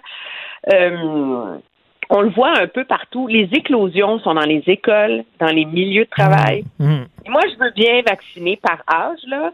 Mais est-ce qu'il ne faut pas commencer par vacciner les gens qui travaillent, les enseignants, ben les gens qui travaillent dans les épiceries, les gens qui travaillent dans le secteur manufacturier, dans les usines de transformation alimentaire, tu dans les entrepôts d'Amazon. C'est dans, dans, ce genre de lieu-là que, que le variant fait des ravages hallucinants. Mmh quitte à ce qu'on on retarde là, un peu la vaccination des personnes de, de 55 ans euh, ou, ou, quoi que ce soit. Là. Puis on a déjà vu aussi est-ce que le gouvernement va être obligé de répondre à la question existentielle qui a été soulevée depuis vendredi? C'est est-ce qu'on resserre préventivement les règles à Montréal et dans l'ensemble du Québec? Parce que quand on regarde les chiffres de la fin de semaine, on se dit, ah, ben, c'est pas si pire, 1200. Oui, mais c'est le même nombre que vendredi, mais avec le tiers moins de tests de réaliser. Et toi, on le sait, les auditeurs le savent, tu, viens en Ontario, écoute, ils, vont, ils vont resserrer. L'Ontario, ça ne regarde pas bien. Ben, l'Ontario, parce que, en tout cas, mon livre à moi, le gouvernement a fait du grand n'importe quoi. Là. Mm. On appelle ça un lockdown, un confinement. Mais les, tous les commerces sont ouverts à capacité réduite. On n'a pas profité. Euh, il y a une chance extraordinaire en Ontario. La semaine de relâche est la semaine prochaine. Donc, de fermer les Oh. écoles quatre jours cette semaine, là, c'était pas un gros prix à payer pour avoir une pause de deux semaines dans les écoles. Ben oui. Et, euh, et là, euh, et il y a des sommets d'hospitalisation dans les dans les soins intensifs. Donc, euh, le diable est au vache, dirait-on, en Ontario, où les critiques à l'égard du gouvernement sont très, très, très sévères parce que les règles qui ont été annoncées, c'est des règles marginales. là. Les gens, il n'y a pas d'obligation de rester chez soi, les commerces sont ouverts. Et là où il y a l'épicentre de la pandémie, Toronto, la région de Peel, la seule différence, imagine, c'est que les terrasses des restaurants sont fermées. Hmm. Alors, à un moment donné, moi, je ne suis pas une fan du confinement, j'en peux plus comme tout le monde, mais est-ce que c'est pas le temps de dire, on- un mois, on ferme tout, on, on resserre, euh, c'est plate, mais c'est la vie, puis euh, comme ça, on va se rendre au, au mois de mai, puis on va avoir réussi pendant le mois d'avril à vacciner tous les travailleurs Mais- essentiels. Mais, mais comme tu dis, qu'est-ce qui est plus important? là? Quelle personne est plus importante à vacciner? Un retraité qui reste chez eux puis qui travaille pas ou quelqu'un, un professeur? ou euh, c'est- sûr et certain qu'il va falloir revoir les priorités. là. Ben, à un moment donné, moi, je- en tout cas, j'ai l'impression euh, que oui, puis surtout dans les grands centres où là, il y a énormément euh, de de, euh, d'usines, euh, de gens qui qui qui qui travaillent très à proximité les, les uns des autres parce que les éclosions sont beaucoup plus difficiles à contrôler. Et elles ont des effets néfastes parce que papa revient du travail avec la COVID, c'est l'ensemble de la famille qui infecte et c'est l'ensemble de la famille qui risque de se retrouver à l'hôpital. Et c'est ça l'espèce de, de facteur exponentiel qui vient changer la donne dans les méthodes de gestion euh, de la COVID. Et là, on n'a pas réussi à sauver Pâques, on ne sauvera pas la fête des mères. Euh, la priorité, c'est de sauver l'été. Puis si on ne réussit pas à, à prendre rapidement le contrôle de ça, la réalité, c'est que ça va mettre en péril les camps de vacances pour les enfants cet été. Donc, ça va, ça va aussi prolonger les maux de la pandémie sur les enfants qu'on veut protéger, qu'on veut essayer de, de, de pas d'immuniser, mais sur lesquels on veut le plus rapidement possible limiter les impacts néfastes de cette pandémie-là, tu sais. Tout à fait, non. On se croise les doigts. J'ai très hâte de voir euh, ce qu'il va annoncer. Et écoute, il faut absolument se parler de Simon Jolin Barrette parce que tu poses, tu poses une excellente question. Est-ce qu'il il, il va, il va rater son rendez-vous avec l'histoire? Ben, c'est la grande question, parce que ça fait tellement longtemps qu'on attend que plus le temps passe, il a réussi à mobiliser l'opinion publique d'une manière quand même assez extraordinaire autour de l'importance de la défense du français. Mais il y a un prix, à, il n'y a pas un prix politique, mais il y a un prix stratégique à payer pour ça, c'est que les attentes sont très, très, très élevées. Et quand on regarde les chiffres de, qui ont été révélés la semaine dernière par l'Office québécois de la langue française, la réalité, c'est que euh, c'est pas euh, c'est pas en imposant la loi 101 aux entreprises de juridiction fédérale que tu vas vraiment freiner ce déclin-là du français à Montréal. Ça prend des ça prend des gestes très très forts. Et il y a un problème qui se pose, c'est la question des des cégeps. Je sais que je fais pas l'unanimité j'ai longtemps défendu qu'on devait permettre le droit d'aller au cégep dans la langue de notre choix. Mais si on arrête et qu'on y pense, c'est quoi le cégep? Il y a juste au Québec où on traite ça comme des études supérieures. Ben oui. Le cégep, c'est un prolongement du secondaire. Ben, tout à fait. Et deuxièmement, la majorité, la raison pour laquelle les cégeps ont un poids démesuré dans l'enseignement postsecondaire par rapport à la proportion d'an- d'anglophones, c'est oui, il y a des francophones qui vont au cégep pour parfaire leur anglais. Mais le nœud du problème, c'est que c'est des allophones qui ont fait toute leur scolarité en français et qui vont au cégep pour finalement migrer le reste de leur vie vers l'anglais. C'est là que ça pose problème. Et, euh, et, et de un, et de deux, il y a le cégep technique, mais où objectivement, les gens étudient en anglais pour aller travailler en anglais, comme infirmière, comme technicien. Et donc, c'est devenu un, un outil de- d'anglicisation Hmm. de la future main-d'œuvre. Et, euh, et c'est là que ça pose un sé- sérieux, sérieux problème parce que en plus, les cégeps anglophones admettent des étudiants qui ont une plus haute cote R, donc ils appauvrissent le réseau francophone des cégeps. Donc, on a vraiment un réseau qui est à deux vitesses selon des lignes linguistiques qui est en train de s'imposer. Et, mais c'est le truc sur lequel le gouvernement ne veut pas agir parce que c'est controversé, parce que ça a longtemps été associé au, au, Parti québécois. Alors là, M. Jolin Barrette va avoir l'obligation de démontrer qu'il est capable d'arriver aux mêmes fins, mais sans utiliser l'outil le plus accessible qu'il a. Et est-ce qu'il est, est-ce qu'il est, isolé dans son parti? parce qu'on sait, c'est une coalition. Il y a des bleus puis il y a des rouges là, au sein de la CAQ. Là. Mais moi, si, si tu me demandes mon, mon intuition, c'est que lui aurait l'aurait fait mais qu'il n'y a pas le, consensus parce que cette, cette, idée de bilinguisation des jeunes est devenue tellement forte dans la société montréalaise en particulier, au sein des élites qui gouvernent, etc., que c'est vu comme priver les Québécois du droit d'apprendre l'anglais que de leur interdire d'aller au cégep en anglais. Alors, objectivement, si le problème, c'est que les cours d'anglais au secondaire sont pourris, ben qu'on arrête, qu'on arrange les cours d'anglais ben au secondaire, là. Tu comprends?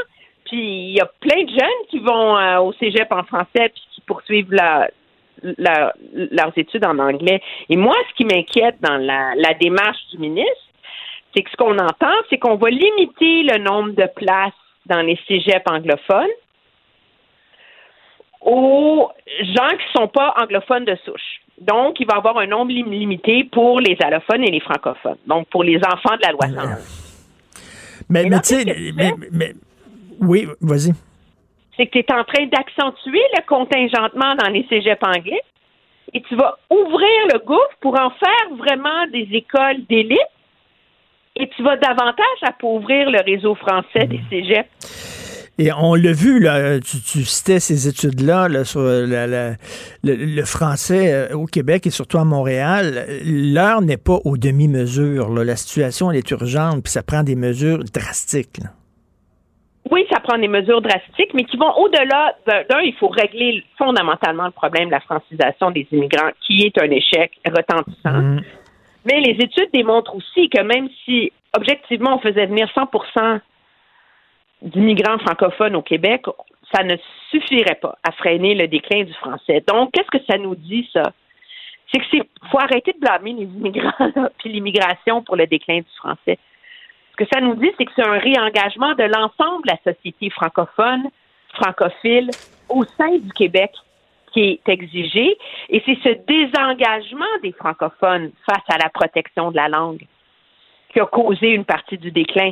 Moi, quand je vois que 50 les 60% mmh. des gens à Montréal travaillent en anglais, utilisent l'anglais au travail pour le service à la clientèle, c'est parce qu'il y a plein de monde qui ne se donne pas la peine de parler français et parce que leurs collègues préfèrent parler euh, anglais. Moi, je suis obligée de faire ça à Ottawa quand je suis dans une mer d'anglophones. Ça va. Mais ça ne devrait pas être le cas au Québec.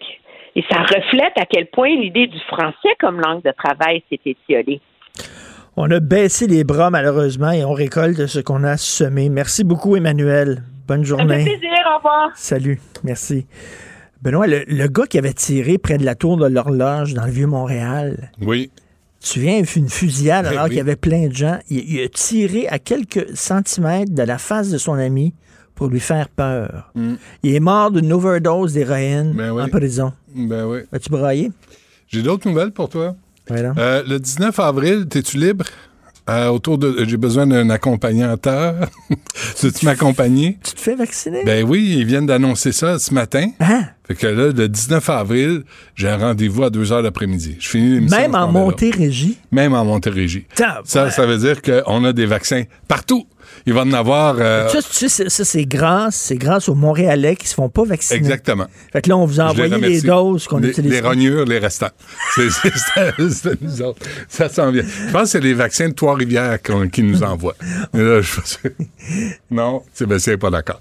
Euh, tantôt, à midi, on va parler des boissons énergisantes avec le docteur Sénéchal. Euh, on en buvait jusqu'à 11 par jour. Ouais, mais tu sais, écoute, ça revient. C'est une nouvelle qui revient fréquemment. Là, sais, des jeunes. Moi, j'ai vu euh, ce matin un jeune de 21 ans, en 2015, je pense, 2014, qui, euh, qui en prenait, qui en prenait, il plonge, je me demandais, puis il remonte pas parce qu'il fait une crise cardiaque. Euh, Santé Canada a établi les effets indésirables. Il parle de 143 effets indésirables. Il me semble qu'il est temps qu'on... C'est quoi? Allez voir le site de Coca-Cola. Énergie, avec, en anglais, Energy, Coca-Cola Energy Allez voir ça, là, comment il attire les, les jeunes. Puis jamais, je pense qu'il faudrait mettre sur les canettes les effets secondaires. Je suis allé dans un bar à un moment donné à Québec. Oh boy, ça fait longtemps de ça. Et ça fait longtemps de ça. Et euh, j'avais pris euh, des. J'avais, les gens me disaient tu devrais boire ça, un vodka Red Bull. OK? Et le, barman te, le mélange pas, puis il n'a pas le droit de te vendre ça. Fait qu'il te donne la, Red Bull, puis il te donne la vodka, puis c'est toi qui fais le mélange. J'en ai bu deux. Je me suis réveillé dans ma chambre d'hôtel. J'ai aucune idée comment je me suis rendu là. Blackout ah oui, hein? total. C'est extrêmement dangereux. Le sucre est hallucinant. C'est délirant. Là. 11 par jour. Ses parents, je, dis, je disais tantôt aussi qu'ils étaient ses parents, mais ils ont essayé de la sortir de là, mais c'est une addiction qu'elle avait. Là. Elle était accro. Là. OK. Fait que tantôt, on va.